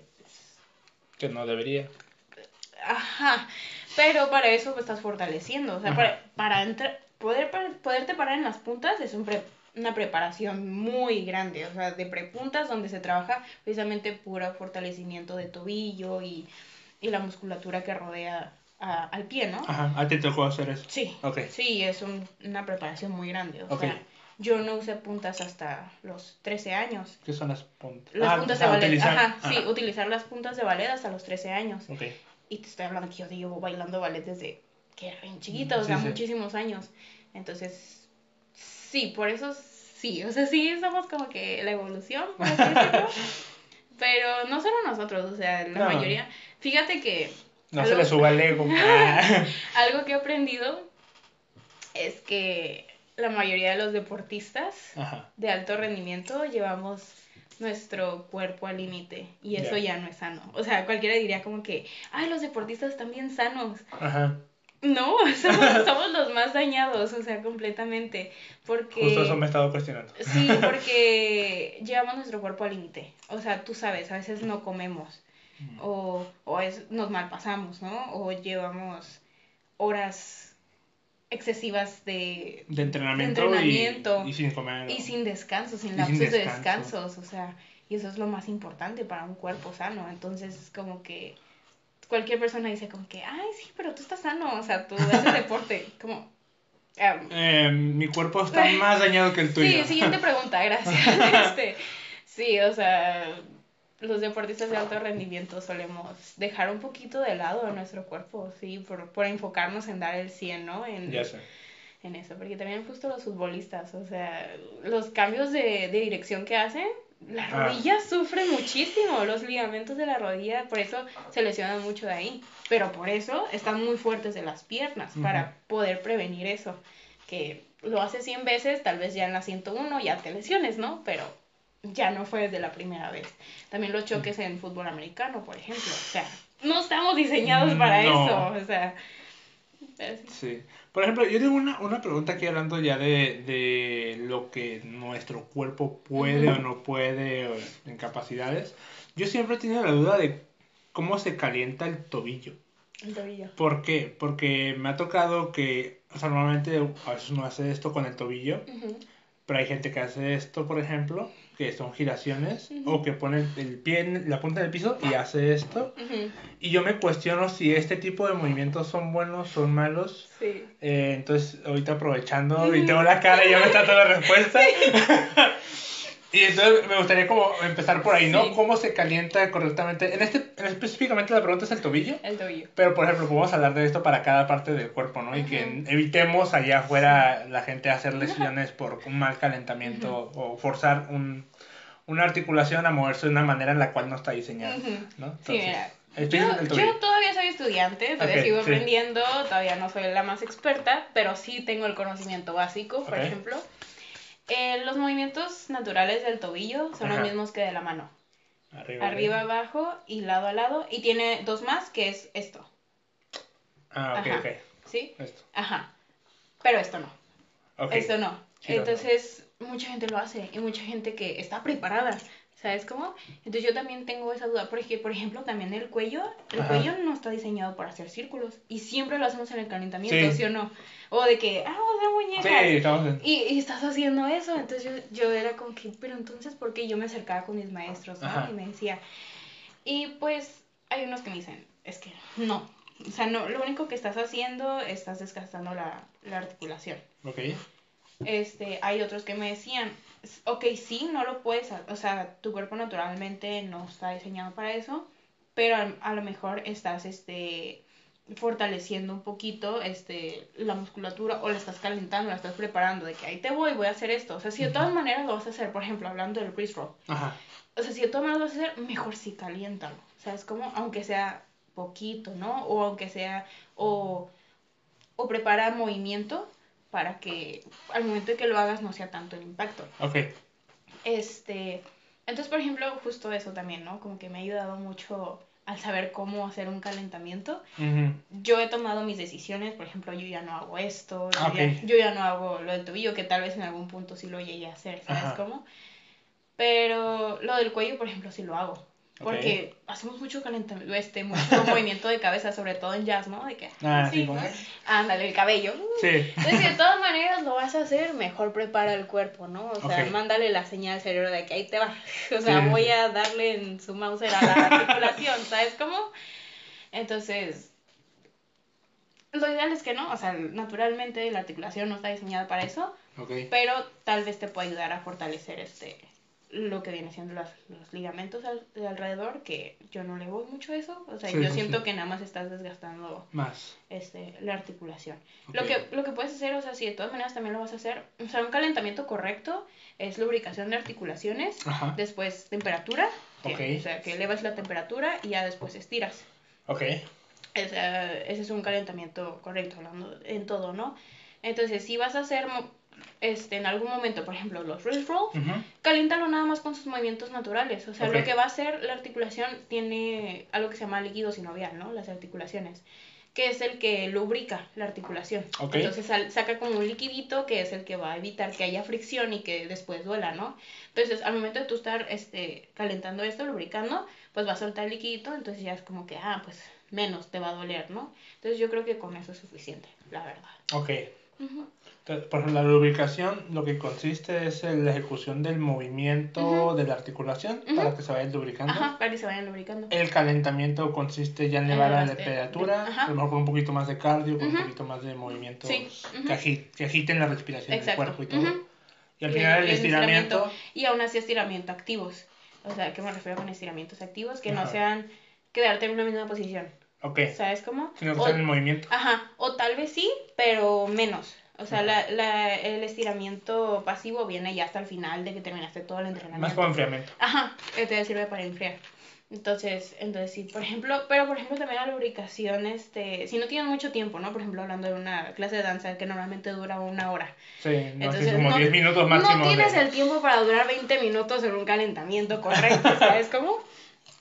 Entonces a veces yo lo que hago es combino eh, lubricación de, de mm, articulación con, el, con la elevación de temperatura. O sea, como, este, no sé, en plancha, por ejemplo, o sea, yo ya estoy este, activando la, las, este, ¿cómo dice? ¿Las muñecas? Ajá, la, articulación y también ya estoy elevando la temperatura. O sea, mucho, uno que me gusta eh, mucho hacer como eh, sentadillas, en danza son plies. Entonces ya estás activando la musculatura, estás activando temperatura y al mismo tiempo estás este, lubricando, las rodillas. Entonces como combinación de cositas.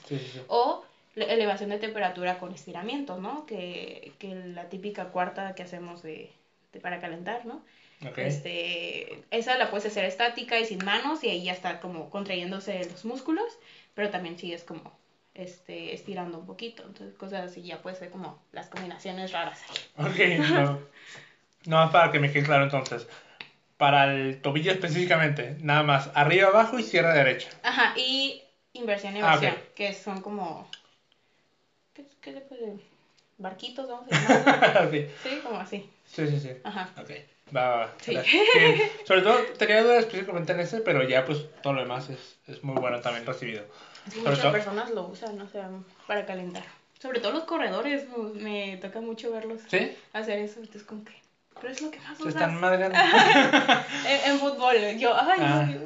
yo tengo un conflicto cuando, cuando veo a mi hermano a, este, calentar y yo así como que, ¿por qué hacen eso con los tobillos? Porque también lo hacen. creo que a todos nos hace falta una clase de... Es, que yo creo que va a ser la interpretación de cada quien, porque te digo, también a veces son entrenadores que están preparados mm. y lo hacen. Entonces yo creo que ya tú juzgas, ¿no? O sea, tú ya tienen su porqué, ¿no? Ajá, según tu perspectiva. Y aparte tú sabes que vas a utilizar. O sea, yo, por ejemplo, yo nunca he jugado fútbol. Entonces yo no sé cuánto es el impacto realmente, ¿no? Entonces, por ejemplo, te digo, o sea, yo en danza sí te puedo decir que yo sí voy a calentar esto tal vez, aunque sea poquito, porque lo, lo voy a usar mucho. ¿Sabes cómo? Entonces... tienen su porqué. Quiero creer que tienen su porqué. Ya, ya, va. Muchísimas gracias por, por esa información. Ahora, eh, nomás para pues ya las últimas preguntitas que tengo aquí para ti, es, me gustaría saber un poquito de ti, pero fuera de la danza. Ah, ok. Ok. Estas preguntas, esta pregunta es como un poquito nueva porque casi no la, no la hago, pero me llama la atención de aparte de la danza y ahorita, por ejemplo, aparte de la fisioterapia, ¿qué otros hobbies tienes? O sea, ¿qué más te gusta? O sea, ¿cómo conocemos a Mayra fuera de lo que es la danza? ¿no? Ay, ya me estás dando en el punto. ¿Por qué? El punto feo. Porque la danza es todo. Todo.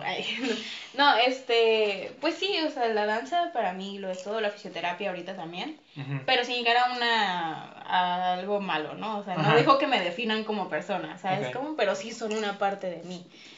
Fuera de eso, ¿qué hobbies, ¿Qué hobbies, pasatiempos, otros gustos tienes?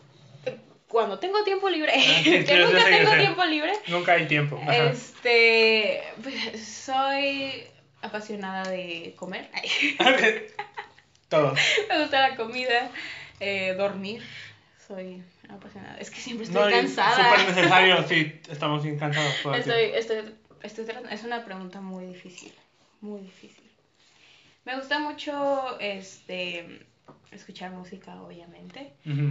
Pero soy, soy muy básica en música, o sea, es como que pop, nada más. Ah, pop, como... lo que todo el mundo escucha. Ajá, sí. Donde prendes la radio, eso que está ahí, Ajá. Okay. Cualquier cosa que se pueda bailar, eh, me gusta, ¿sabes cómo? Yo también. Entonces, a veces no, no soy muy conocedora de las categorías de la música, entonces a veces estoy escuchando algo que se denomina rap y yo ni cuenta, ¿sabes cómo? O sea, no, no más porque se puede bailar y me gustó, ¿sabes cómo? Te entiendo. Sí, sí.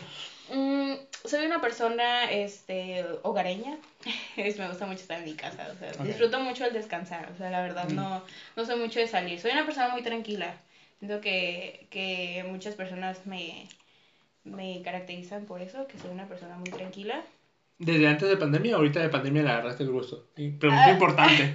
Fíjate que yo no sufrí okay. a pandemia, porque yo iba a estar en mi casa, o sea, era como que sí, ¿sabes? Por, eso te preguntaba, ¿no? O sea, ¿el gusto nació por pandemia o desde antes? tú como que, ah, la pandemia, sí, bien, me quedo en casa. Sí, de hecho, justo así, o sea, a mí no me afectó. Me afectó hasta después, ya que al final sí estaba así de que, ay, ya no quiero, o sea, ah, como, o sea, la limitante de no poder salir. Este... Sí, que ya era una obligación, no una opción. Exacto, exacto, pero yo al principio dije, o sea, está increíble, o sea, está increíble, me voy a quedar en mi casa, qué rico, ¿no? Ok. Este, siempre he sido muy tranquila. No de eh, fiestas, de party. Eh, muy raro. este, No tomas. Te, te, prometo que nunca he ido a un, a un bar o a una discoteca. Ni nada. Nunca he ido, por ejemplo, a la Plaza del Zapato. Fui una vez nada más y no me gustó. Creo que yo también, nomás. Ajá, no me gustó. o por ejemplo, de estos este, barecidos para bailar que todo el mundo va. O sea, yo nunca he ido. Las pulgas, no. las pulgas, ándale. Este, nunca he ido a uno. Soy más, si es que si voy a salir o algo así, soy más como de casa, ¿no? Y con amigos y, y como todo muy cercano, ¿no? Todo muy chiquito. ¿Cine? ¿No? Cine, no, fíjate que no, no, fíjate que este, siempre es como que, ay, ¿yo hice esta película? No, no. ¿Ya viste esta serie? Tampoco. Tampoco. O sea, no, no soy mucho de... yo pierdo mi tiempo más en YouTube o en... O en Reels, por ejemplo, ahora de ah. Instagram.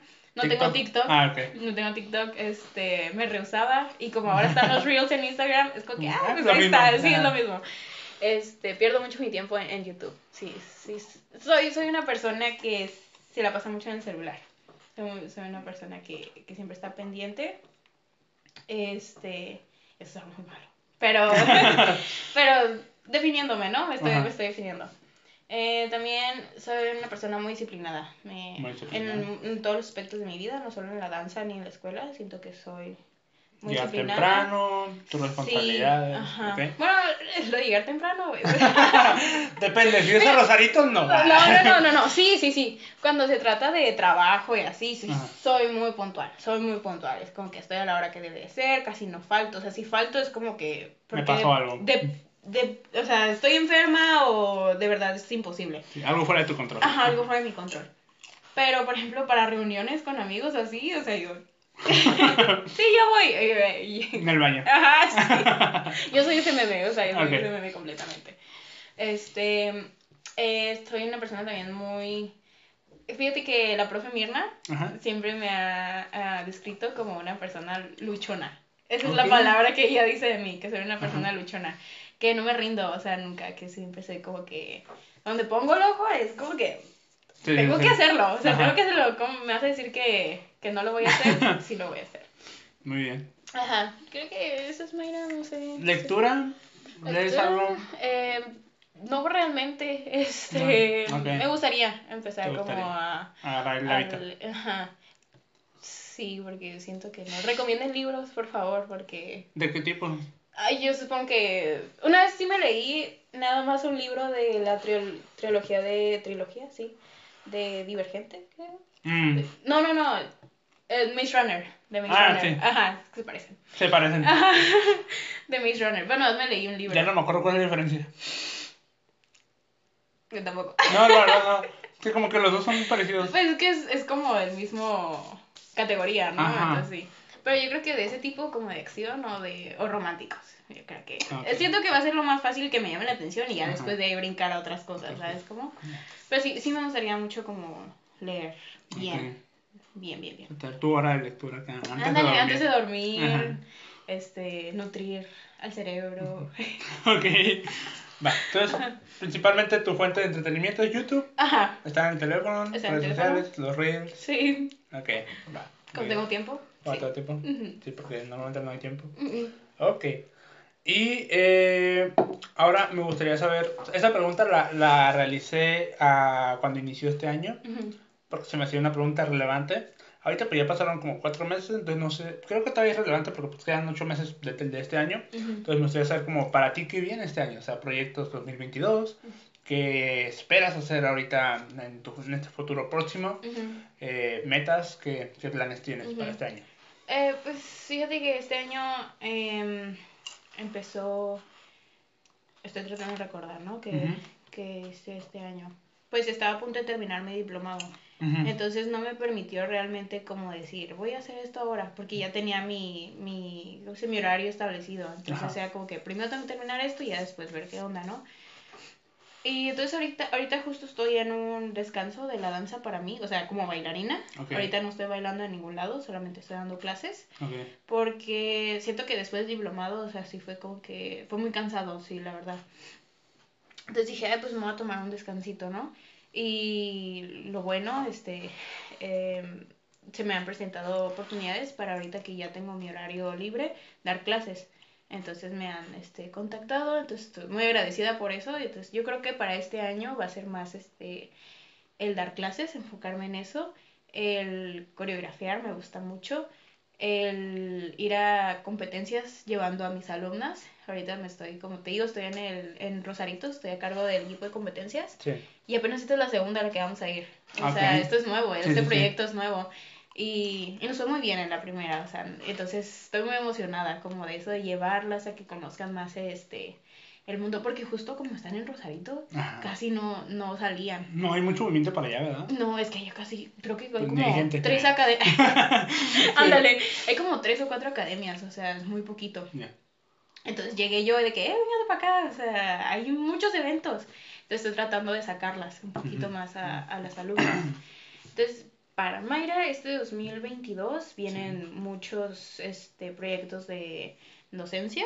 Ok. Este, sí, dando clases. Me apasiona mucho, de coreografía, obviamente, de competencias. ¿En qué, de qué género específicamente? ¿De estilo? Eh, entre jazz contemporáneo, lírico, este, ballet, las más danzas clásicas. Más clásicas, pero no me cierro a que si llega una oportunidad de, coreografiar algo urbano, la verdad, pues sí, sí me lo aviento. Okay. Este, también estaba en este proyecto Strike the Beat, ah. que ahorita también me tomé un receso, ¿no? Por mi paz, dije, sí, sí, o sea, estoy así, pero también quiero regresar con ellos, ¿no? Este, para seguirme entrenando. Ok. Entonces, danza, danza y fisioterapia. Ahorita también estoy ya empezando mis prácticas en fisioterapia y también estoy muy emocionada por eso, porque ya, ya estoy aprendiendo, ¿no? Toda la teoría que te enseñan y ya estoy como atendiendo pacientes, obviamente bajo supervisión. Entonces, eso, eso viene para mi año. Mucho aprendizaje, yo creo. Mucho crecimiento. Muy bien, muy bien. Creo que hacer match del mundo de la danza con el mundo de la salud física, mental y corporal, todo eso como que queda muy bien, ¿no? Justo un maestro me, me está diciendo como que la decisión que tomaste es muy interesante. O sea, llama mucho la atención, es muy atractivo el escuchar que es maestra de danza y ya tiene sus años, ya tiene sus experiencias y también le sabe al área de la salud, o sea, como que, y fisioterapia, ¿no? Entonces como que es muy interesante, que es muy atractivo y esto es como, qué bueno, o sea, qué bueno. Y, y, sí, o sea, porque justo me metí a eso para seguir en el mundo de la danza, es lo que quiero. Muy bien. Entonces, para este año viene mucha fisioterapia, mucho, mucha, mucha ¿cómo se dice? Eh, docencia. ok, ok. Fuera de ahí, ¿tienes algo más? Eh, algo más. Este... ¿Qué aspires para este año?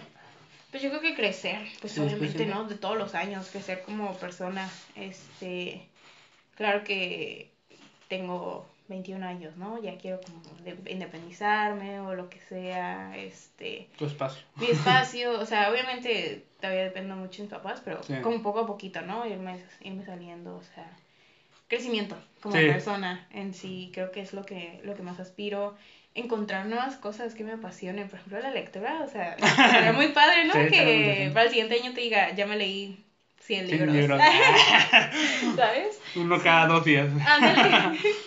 sí, ok, va, pues ojalá que sí.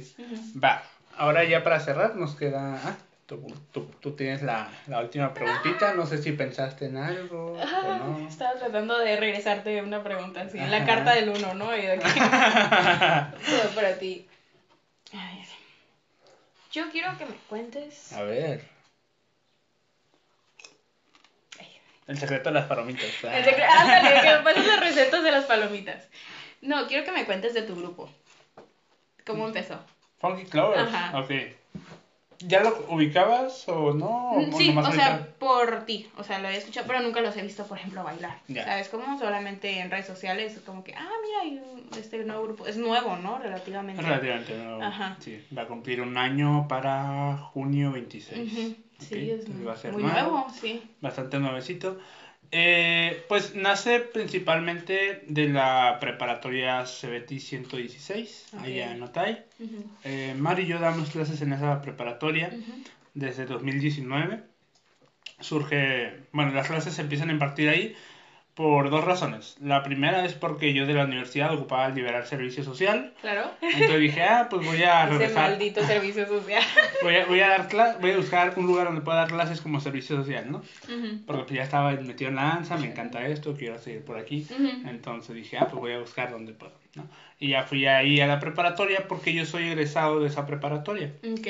Entonces, el principal motivo es porque ocupaba liberar servicio. El segundo motivo es porque cuando yo estudiaba ahí no había quien me, me enseñara. Ok. ¿Me explico?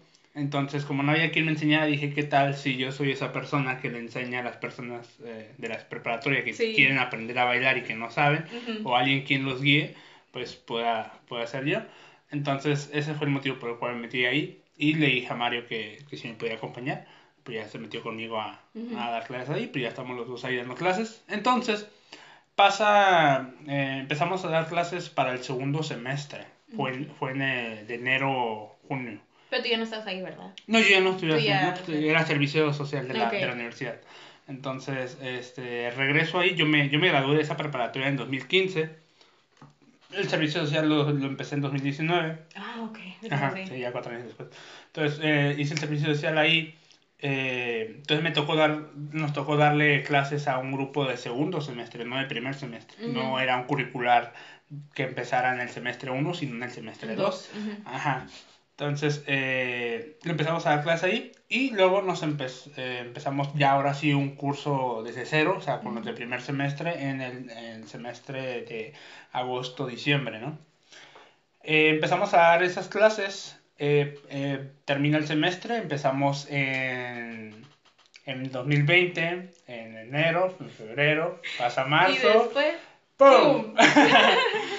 Llega pandemia, pues nos vamos a casa. Eh, seguimos, ah, para esto, para esto ya en, el, en, la preparatoria estábamos pensando en darle un nombre al equipo de la preparatoria, porque ya, ya estábamos, o sea, los que se terminaron el segundo semestre, se quedaron algunos que sí les gustó el curricular para el, para el tercer semestre y ya se quedaron como parte de, del equipo, ¿no? De, de, de exhibición o de, de, ahí de, de la preparatoria. Entonces ya es como que hay que darle un nombre, ¿no? O sea, ya que no sea como que ah, el curricular de la prepa, ¿no? Sino algo que lo identifique y a lo mejor en un futuro llevarlos a eventos, afuera, ¿no? No solamente bailar ahí. Pasa esto, eh, para todo esto teníamos ya como ideas como de, ¿cómo lo ponemos? ¿No? Estamos sacando ideas. Eh, se quedó uno que era Future Vision, para ese momento, como visión futura, ¿no? Algo así. Y el nombre nació por la idea de que, ah, pues son bailarines que se van formando y en un futuro a lo mejor salen de aquí talentos, ¿no? Entonces, pensando como una visión en futuro, ustedes son bailarines de una futura generación, nada, ¿no? O sea, como que, ah, muy romántico la idea. Eh, pasa la pandemia, este, nos, nos encerramos todos, se cancela curricular, se cancela todo de todos modos, aún en pandemia, Mari y yo nos dijimos, ¿sabes qué? No vamos a dar curricular en la prepa presencial, pero ¿qué tal si grabamos tutoriales? Eh, o sea, estoy, hey, quiero una coreografía, Simón, y pues ya como que nos mandan canciones, como que, ah, les gusta esa canción, y sacamos una coreografía con esa canción y se las grabamos, se las mandamos, y ya que el que, el que guste, el que guste, pues que nos, nos mande como el cómo le estaría, ¿no? Qué padre. O sea, para seguir, pues, a pues yo sé que la pandemia para todos ha sido un golpe de pues encerrados en casa, que hago en la casa, pues como que les damos algo en que distraerse, pues les mandamos eso. Y nos servía a María y a mí para seguir como creciendo, creciendo como coreógrafos, como aprendiendo de todo esto. Entonces pasa esto, eh, pues la pandemia para 2021 ya estaba un poquito más amenizada, ya como más tranquilo, ya estaban las vacunas, las primeras vacunas eh, dándose por ahí. Entonces, eh, para esto del 2000, en 2020 todavía, dijimos, ¿sabes qué? Pues hay que darle un nombre al proyecto, o sea, aunque sea de manera digital, podemos grabarnos y hacer videos en internet, ¿no? Con, con lo que estamos haciendo. Y sale la idea, salieron como tres ideas. No me acuerdo cuáles eran las otras dos, las otras dos, pero el, el, que se quedó fue este, ¿no? Funky Clovers. ¿De dónde nace esta idea? La idea era de que Mario estábamos pensando, a ver, ¿cuáles son los estilos que quisiéramos que diferenciaran al equipo? Porque allá afuera, pues mirábamos a muchos grupos que ya tenían como un estilo bien definido, que se miraban de que, ah, pues este grupo baila de esta manera, este otro grupo hace esto, ¿qué va a ser nosotros? ¿no? ¿Cuál va a ser nuestro diferenciador? Eh, y pues principalmente nos dijimos, no, pues que sean los estilos un poquito, porque a Mario le gustan mucho, le salen muy bien los pops, le sale muy bien el lucky, no le gusta. Entonces dijimos, no, pues ahí está el funk, ¿no? está el área funk. A mí me, yo descubrí el, el locking, descubrí, perdón, el house y el, y el walking. Dije, ah, pues un poquito la cultura club. Ah, Entonces fue como que, ah, pues aquí es una mezcla eh, con lo que es del funky y lo que es el club. Y pues ya, quedó esto de Funky Clovers, ¿no? Sí. Así nació el nombre. Eh, y ya, pues a todos nos gustó. Yo me encargué de hacer el, el logo, eh, el representativo de ahí. Total, eh, pasa, llegamos a 2021 ya teníamos el nombre, ya estaba el proyecto, ya estaban los integrantes, nomás seguíamos en, en digital todo. Eh, empezamos a salir la idea de que, oigan, pues ya está un poquito más amenizado todo esto, ¿qué tal si vamos de manera, ajá, si hacemos esto de manera presencial? La escuela todavía no estaba abierta, pero dijimos, vamos a un parque. Porque los parques ya abrieron, o sea, fue cuando los parques ya estaban abriendo. Pues vamos a un parque, nada más que respetemos todas las medidas de seguridad, cubrebocas, gel. y aparte es el aire libre. Y el aire libre, entonces no, no era un lugar cerrado tampoco. Entonces pasa esto y pues ya nos empezamos a reunir en el Parque Morelos, ahí es donde estamos ahorita entrenando.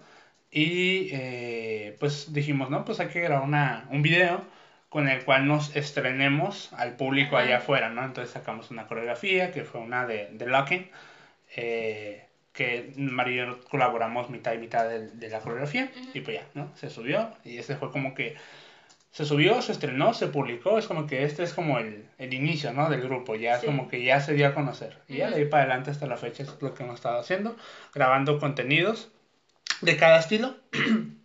el primero fue Docking, después a los dos, tres meses eh, entrenamos primero un mes de, de walking y luego fue un, hacer un video de walking y luego pasó lo mismo con House y pasó lo mismo con, con, con Popping. ¿No? Fundación, ¿no? Fundación, y después ya. Después. Y uh, pues es, el último proyecto que hicimos fue el de Popping, que fue, eh, lo estrenamos en febrero, si mal no recuerdo.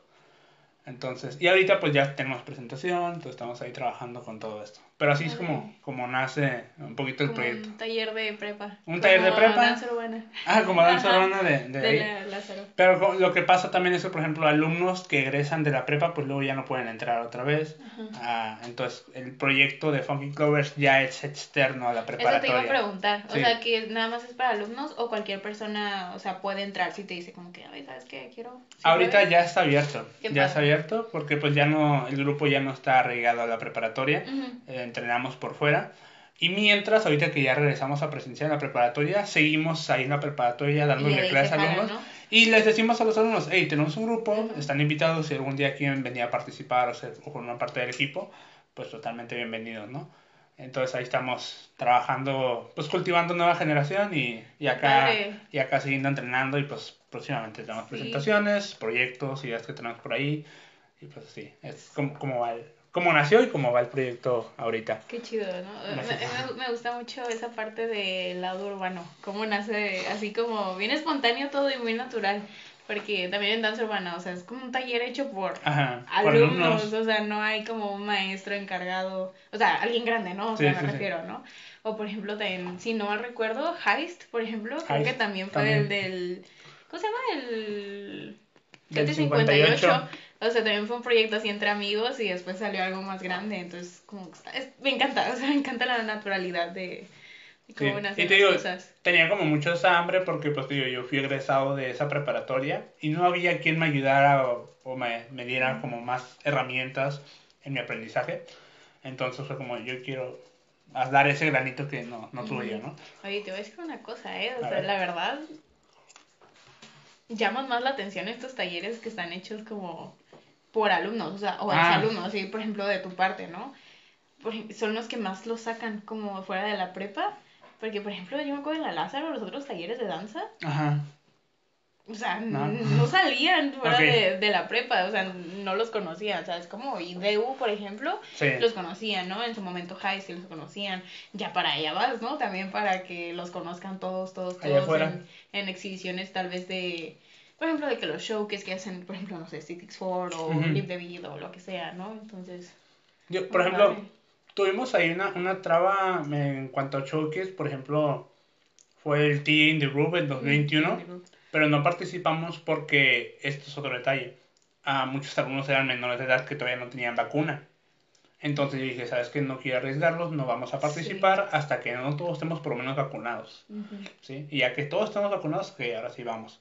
Pero, o sea, a mí se me haría terrible que los llevo sin vacunas. Alguno, con que uno se contagie y la lleve mal, ay, yo no puedo con eso, ¿sabes? es que mejor de pura, de pura precaución no participamos en nada hasta que todos estén vacunados. Y ya de ahí, pues ahora sí. Muy prudente tu, tu, elección. es que estuvo feo. Sí. Y todo eso. También muy interesante lo de los tutoriales de, de ah. dárselos a ellos. Yo le sufrí con las clases en línea. Por Zoom, por ejemplo. O sea, horrible. No, es la, la verdad, la manera digital es muy complicado de llevar. No es la misma, no es lo mismo. Para empezar, si tienes espacio en tu casa. O sea, con eso. Con ese ya es un problemón. Sí. El internet también, el internet, que se les iba cada rato. Ajá. Y es muy frustrante, tanto me tocó ser como alumna, tanto como maestra, en clases en línea y es horrible. lo bueno que ya pasamos esa etapa, esperemos no regresemos. Esperemos no regresemos. Ajá. Sí. Pero sí, ese ha sido el, proceso. Ahorita, por ejemplo, eh, o sea, tú no sé si tú tienes a futuro planeado tener un grupo personal tuyo que tú quieras manejar o no. Pero, por ejemplo, con lo que más he batallado eh, yo es el hecho de que se quieran quedar al proyecto. Porque algunos se quedan y están como un ratito y luego se van y los otros vienen. O, ajá, pero el, el que quede como una consistencia sólida del grupo es como es lo más complicado y también lo más complicado es el adoptar la mentalidad de disciplina dentro del grupo. O sea, ya no es como de solamente venir a divertirse, ¿verdad? Sino de que hay que tener cierta eh, rigidez de alguna manera para que el proyecto pueda funcionar, sí, totalmente. Y es como, chin, ese es un, un problema con el que me topo ahorita, como de que los alumnos tomen la seriedad del proyecto. Sí, justo me pasó eso cuando tomé el, grupo de competencias de Rosarito. Te digo, yo estaba en clases normales, que le decimos eso, jazz está abierto a todo el público, lo quieras tomar como hobby o como, o como algo más serio. Y el grupo de competencias ya tiene un entrenamiento diferente, donde se les entrena para, para competir, la verdad, ¿no? Entonces, cuando yo estuve a cargo, yo hablé con la directora y le dije como que, ¿sabes qué? Me gustaría invitar a tal, tal, tal, porque les veo mucho potencial. Yo tuve una junta, tanto como la mayoría son menores de edad, con tanto niñas como, como padres de familia. Y les expliqué, no, es que saben qué, si vamos a hacer esto, es disciplina, es bla, bla, bla, es esto, tal vez una inversión, pero véanlo como eso, es una inversión, es un crecimiento para, pues para ellos su hija, ¿no? Porque es, es este, los padres de familia los que pagan, ¿no? Pues este, y la danza es cara. Sí. La verdad. Pero es una inversión, porque la verdad, uy, la danza te hace crecer muchísimo como persona. De verdad. Entonces yo ahí les puse las reglas y que no sé qué. O sea, no se quedaron. Le tuvieron miedo. O sea, porque es mucha disciplina. Y yo también estaba como que, ay, no, o sea, eran, muy buenas, yo las quería, o sea, tenían mucho potencial, pero ni modo. O sea, yo no quiero estar trabajando tampoco con personas que siempre sí, siempre no, siempre sí. Me quedé con las que se tenían que quedar, ¿sabes cómo? Pero sí, o sea, justo eso mucho, mucha gente le tiene miedo a... Al compromiso, a la disciplina. sí. Y, y déjame decirte algo, o sea, si, si no tienen eso, tal vez para la danza no, no, la, no la van a armar. Porque para mí los, los tres, este, ¿cómo se dice? Como los más de la danza es disciplina, respeto y responsabilidad. Y si no logran cumplir con los, tres, no mm, va a pasar eso, que vienen, se van, regresan, este, y luego siempre no, siempre sí, este, a veces vienen, a veces no, entonces e, esas personas no son las que van a progresar, o sea, tienes, yo creo que para eso tienes que ser claro desde el principio, ¿no? O sea, es que, y, no lo llamaría ser duro, pero sí como imponerte, ¿no? Y sí decir como que, ¿saben que Esto es serio. O sea, quien esté aquí tiene que cumplir un lapso de al menos, por ejemplo, si estamos próximos a tener una exhibición, ¿no? Si ya dijiste que sí participas, participas, a menos que haya como una causa de mayor, mayor o lo que sea, ¿no? Pero no de que porque, ay, yo no quiero ir. O sea, no, o sea, siempre, siempre que hay un compromiso lo tienes que terminar. Ya si después de esa exhibición ya te quieres ir, pues adelante, o sea, no te, no te podemos retener. Pero si también nosotros estamos contando contigo, pues sí tienes que. O sea, yo creo que eso también tienes que hablarlo siempre con, ya sea los alumnos, si son mayores de edad o lo suficientemente grandes para entenderlo, o padres de familia, ¿no? Porque a veces ellos son los que más influyen. Sí, a veces yo tengo alumnas que quieren, quieren estar en equipos de competencia, sí, pero los papás no. O sea, no. no es como que no, ¿para qué? sí, vas a clases normales, ¿sabes? Como que a veces los papás lo ven como un hobby y la niña lo quiere ver como algo más. Sí. Y es muy difícil, es muy difícil yo también tratar de hablar con los papás y pues no quieren. O sea, entonces, ¿qué le hacemos? Sí, sí, sí, lo, lo pues, Digo, al inicio la verdad sí lo resientes como de, híjole. Sí, y luego te lo cuestionas, ¿soy yo? Ah, sí, sí, sí. Te cuestionas mucho, o sea, estoy haciendo algo mal. Sí, totalmente. ¿sabes? O sea, te pones a pensar ahí y a veces pues tienes que platicar con ellos, ¿no? Porque a veces ocupas un feedback. Sí, o sea, totalmente. A lo mejor no siempre eres tú, pero a lo mejor a veces sí hiciste algo que hiciste, ah, bueno, pude haberlo prevenido si hubiera hecho esto o lo otro, ¿sabes? Pero, pero sí es como digo, ya como esto, chin, tenía mucho talento o, o toma esa decisión, o sus papás no lo apoyan, y es como que, híjole. Sí. Y, sí, me, al final después de pasar como ese proceso de dudas o de dolor o lo que quieras, como le quieras llamar, es como que, bueno, o sea, se quedaron las personas que se tenían que quedar. Sí, totalmente. Sí, sí pasa mucho eso que te cuestionas de que, ah, fui yo, pero, pero te das cuenta que están todos los demás y les gusta, entonces como que uno, pues ni modo, fue, fue otra cosa, ¿no? O sea, no, no estaba listo para, para, eso. O, o, a veces, pues, simplemente no, no puede complacer a todos, ¿no? Entonces, pues, dar lo mejor de ti siempre, obviamente. Sí. Siempre estar con buena actitud y, y todos tus alumnos, pero pues hay personas que ni siquiera les va a gustar o que van por curiosidad, ¿no? A clases y como que, no me gustó, ya me voy, o sea. Ok. Sí. Va. Eh, ¿Quieres comentar algo más de, antes de terminar? Ay, mmm, más será? O sea, bueno. Lo que me falta aquí ya nomás es tu perfil de bailarín. Mi perfil de bailarín. Ajá. Ay, pues, ¿de qué? ¿De mí o de lo que No, pero la pregunta, ¿tienes alguna otra pregunta que ah, quieras dar? Digo, porque la pregunta fue de cómo nació Funky Clover. Ajá. Ya te respondí como a grandes rasgos todo lo que estudié. No sé si tienes como otra preguntita que me quieras hacer o finalizamos. Fíjate que ahorita sí te iba a preguntar algo, pero ya se me A ver. No, pero ya se me olvidó. Entonces, a ver, ¿estarías dispuesto a bailar ballet, jazz contemporáneo. Sí. Sí. De hecho, contemporáneo llegué a tomar clases de, de baile eh, muy poquito, pero sí lo llegué a hacer. Estuve con Maura Soriano cuando estaba en Gravity, tomé una que otra clase con ella. Con Jesús Mosqueda también llegué a tener una que otra clase.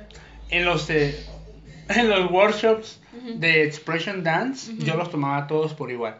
O sea, los de jazz, los de contemporáneo. Hubo una de ballet una vez y también la tomé y dije, va, va. Eh, entonces, sí, yo, o sea, a los workshops a los que he tenido acceso, a los que he ido, yo he tomado de todo lo que. ¿Y qué es lo que más te ha gustado? de todo lo que, de lo que llegué a tomar, fíjate que de lo que más me gustó fue contemporáneo y jazz.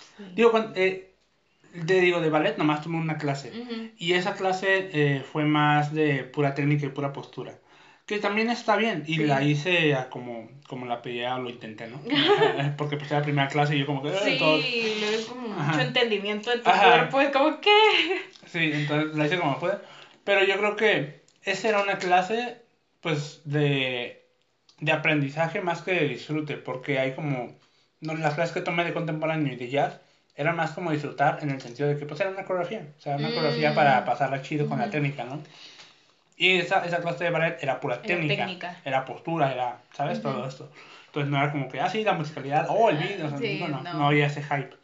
Pero igual, yo totalmente dispuesto a aprender de, de todo, la verdad. No, no me cierro.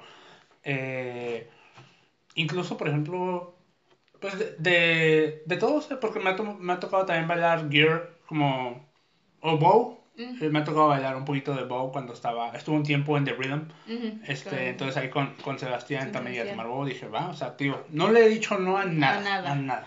Entonces, la verdad, estoy muy abierto. Más que considerarme un bailarín de danzas urbanas, me considero un bailarín. O sea, me gusta bailar de todo. Lo que me pongas, yo lo bailo. Va, esos son los buenos. Entonces, este, digo, me pones una banda y me pongo a hacer waves, ¿no? Pero con lo que sepa yo, yo te, lo, te lo intento bailar, ¿no? Pero sí, me, me gusta de todo en general. Soy yo súper, súper puesto a... Qué padre. Qué padre que seas así. Muy bien. Muchas gracias. Va, pues te hago el perfil de bailarín. Va. Y vamos terminando, ¿va? Va. Muy bien. ¿Sabes en qué consiste el perfil de bailarín? Sí, obvio. Ah, ok. Yo escucho a los Muy bien. Muy bien. Entonces, preguntas rápidas. Aquí van. Primera pregunta. Tu nombre completo. Mayra Graciela Barragán Cázares. ¿Cuántos años tienes? 21. ¿Cuánto tiempo tienes bailando? ¿En serio? ¿O de, de los tres años lo Digamos en serio. ¿En serio? Yo cuando lo tomé en serio fue a los 12, entonces, si las matemáticas no me fallan, que yo, nueve años, más ¿Nueve años? Diez, nueve años. Ok. ¿Cuál es tu estilo de baile favorito? Mi estilo de baile favorito, el jazz y todas sus ramas. O sea, lírico, este, jazz comercial, jazz punk, todo, todo, todo lo que tenga que ver con jazz. Ok. ¿Qué bailarín te inspira? Uy, muchos. Eh, Emiliano Jiménez, de México. Casey Rice me inspira mucho, aunque es como súper famoso y así. Creo que este, Jojo Gómez, si no me equivoco, que se llama así, la de Jazz Punk, de ella. Muy bien. Eh, ¿Grupo al que perteneces actualmente? Strike the Beat. Ah, ok. eh, ya un poquito más personal. Ah, me faltó esta. Eh, ¿Tu género de música favorita? Pop. Pop. Todo lo que se pueda bailar. ¿No existe ese género? Debería, ¿no? Sí. Muy bien. Eh, ¿Cuál es tu comida favorita? Pasta. Pasta. Lo que sea, pasta. Muy rico. ¿Cuál es tu color favorito? Rojo. Ok. Ahora, ¿tú eres team frío o team calor? Team frío, obviamente. Mm, ni modo. Va. Eres team calor. no puede ser. O sea, estabas disfrutando el calor que hizo antier. Yo encantado del calor. O sea, yo con este calor ahorita estoy así de que... Perdón, yo sí soy team calor. Va. ¿Playa o bosque? Playa. Esa es la hipocresía de los Team Frío, ¿eh? sí, es cierto, sí, es cierto. Todos los, a la mayoría de los Team Frío me dicen, ay, yo prefiero la playa. Yo como... El airecito, la brisita, si está haciendo calor, te da tu frillito. Entonces. Va, pues. Va, te la dejo pasar. Este, ahora, ¿cuál es tu fruta favorita? Mi fruta favorita, el mango. Y por último, ¿a dónde te gustaría viajar? ¿A dónde me gustaría viajar? Uh, Londres. Bonito lugar. Sí. No he ido, ¿verdad? Pero, las imágenes dicen que está bonito. Sí. Va, va, va. Ahora, ya para terminar, tu nominación. Y viene preparada, ¿eh? Ah, mira. Y traigo como cuatro, tres nominaciones. ¿Sí se pues, puede? Sí, no, está bien. La primera es Isabela Álvarez. ¿Te conoces? Mm. De Beat. Ok. Isabela, este, creo que le está yendo muy bien últimamente. Fue a dar este clases a, a este nuevo lugar de Mexicali, ¿cómo se llama? Hay Candela, creo. Ah, ok. Ajá. Este, la han llamado para diferentes como cursitos, así como el Collab Workshop también. Ok. Entonces le está yendo muy bien y sería interesante ver su historia un poquito. Va. Mm, y también este, pensé en personas que, que no pertenecen al lado urbano. Ok, dale. Para que también puedas expandirte un poquito más, ¿no? Y conocer un poquito más. Aquí hemos tenido de contemporáneo, Ajá, de sí, salsa. aquí este, vi. Entonces, este, a la maestra Aguanda Saunda, espero estar diciendo bien su apellido. Este, ahí te mando ahí si quieres después. Este, ella es maestra de ballet y creo que también da contemporáneo, pero tiene una visión de la danza hermosa, o sea, de que la danza es para todos. Este, la danza siendo algo sano a través físico y mental, o sea, es, es muy buena, es muy buena. Y me gusta mucho su pensamiento en la danza. Entonces nomino a la maestra Wanda y también a Cristi Alejo, no sé si lo ubicas. Me suena. Sí, ella es de salsa y bachata, pero ahorita anda también ahí de que... Em, en urbano un poquito. Ella estaba en Gravity, de hecho. No sé si todavía está. Órale. hecho, es la hermana de Obed se llama.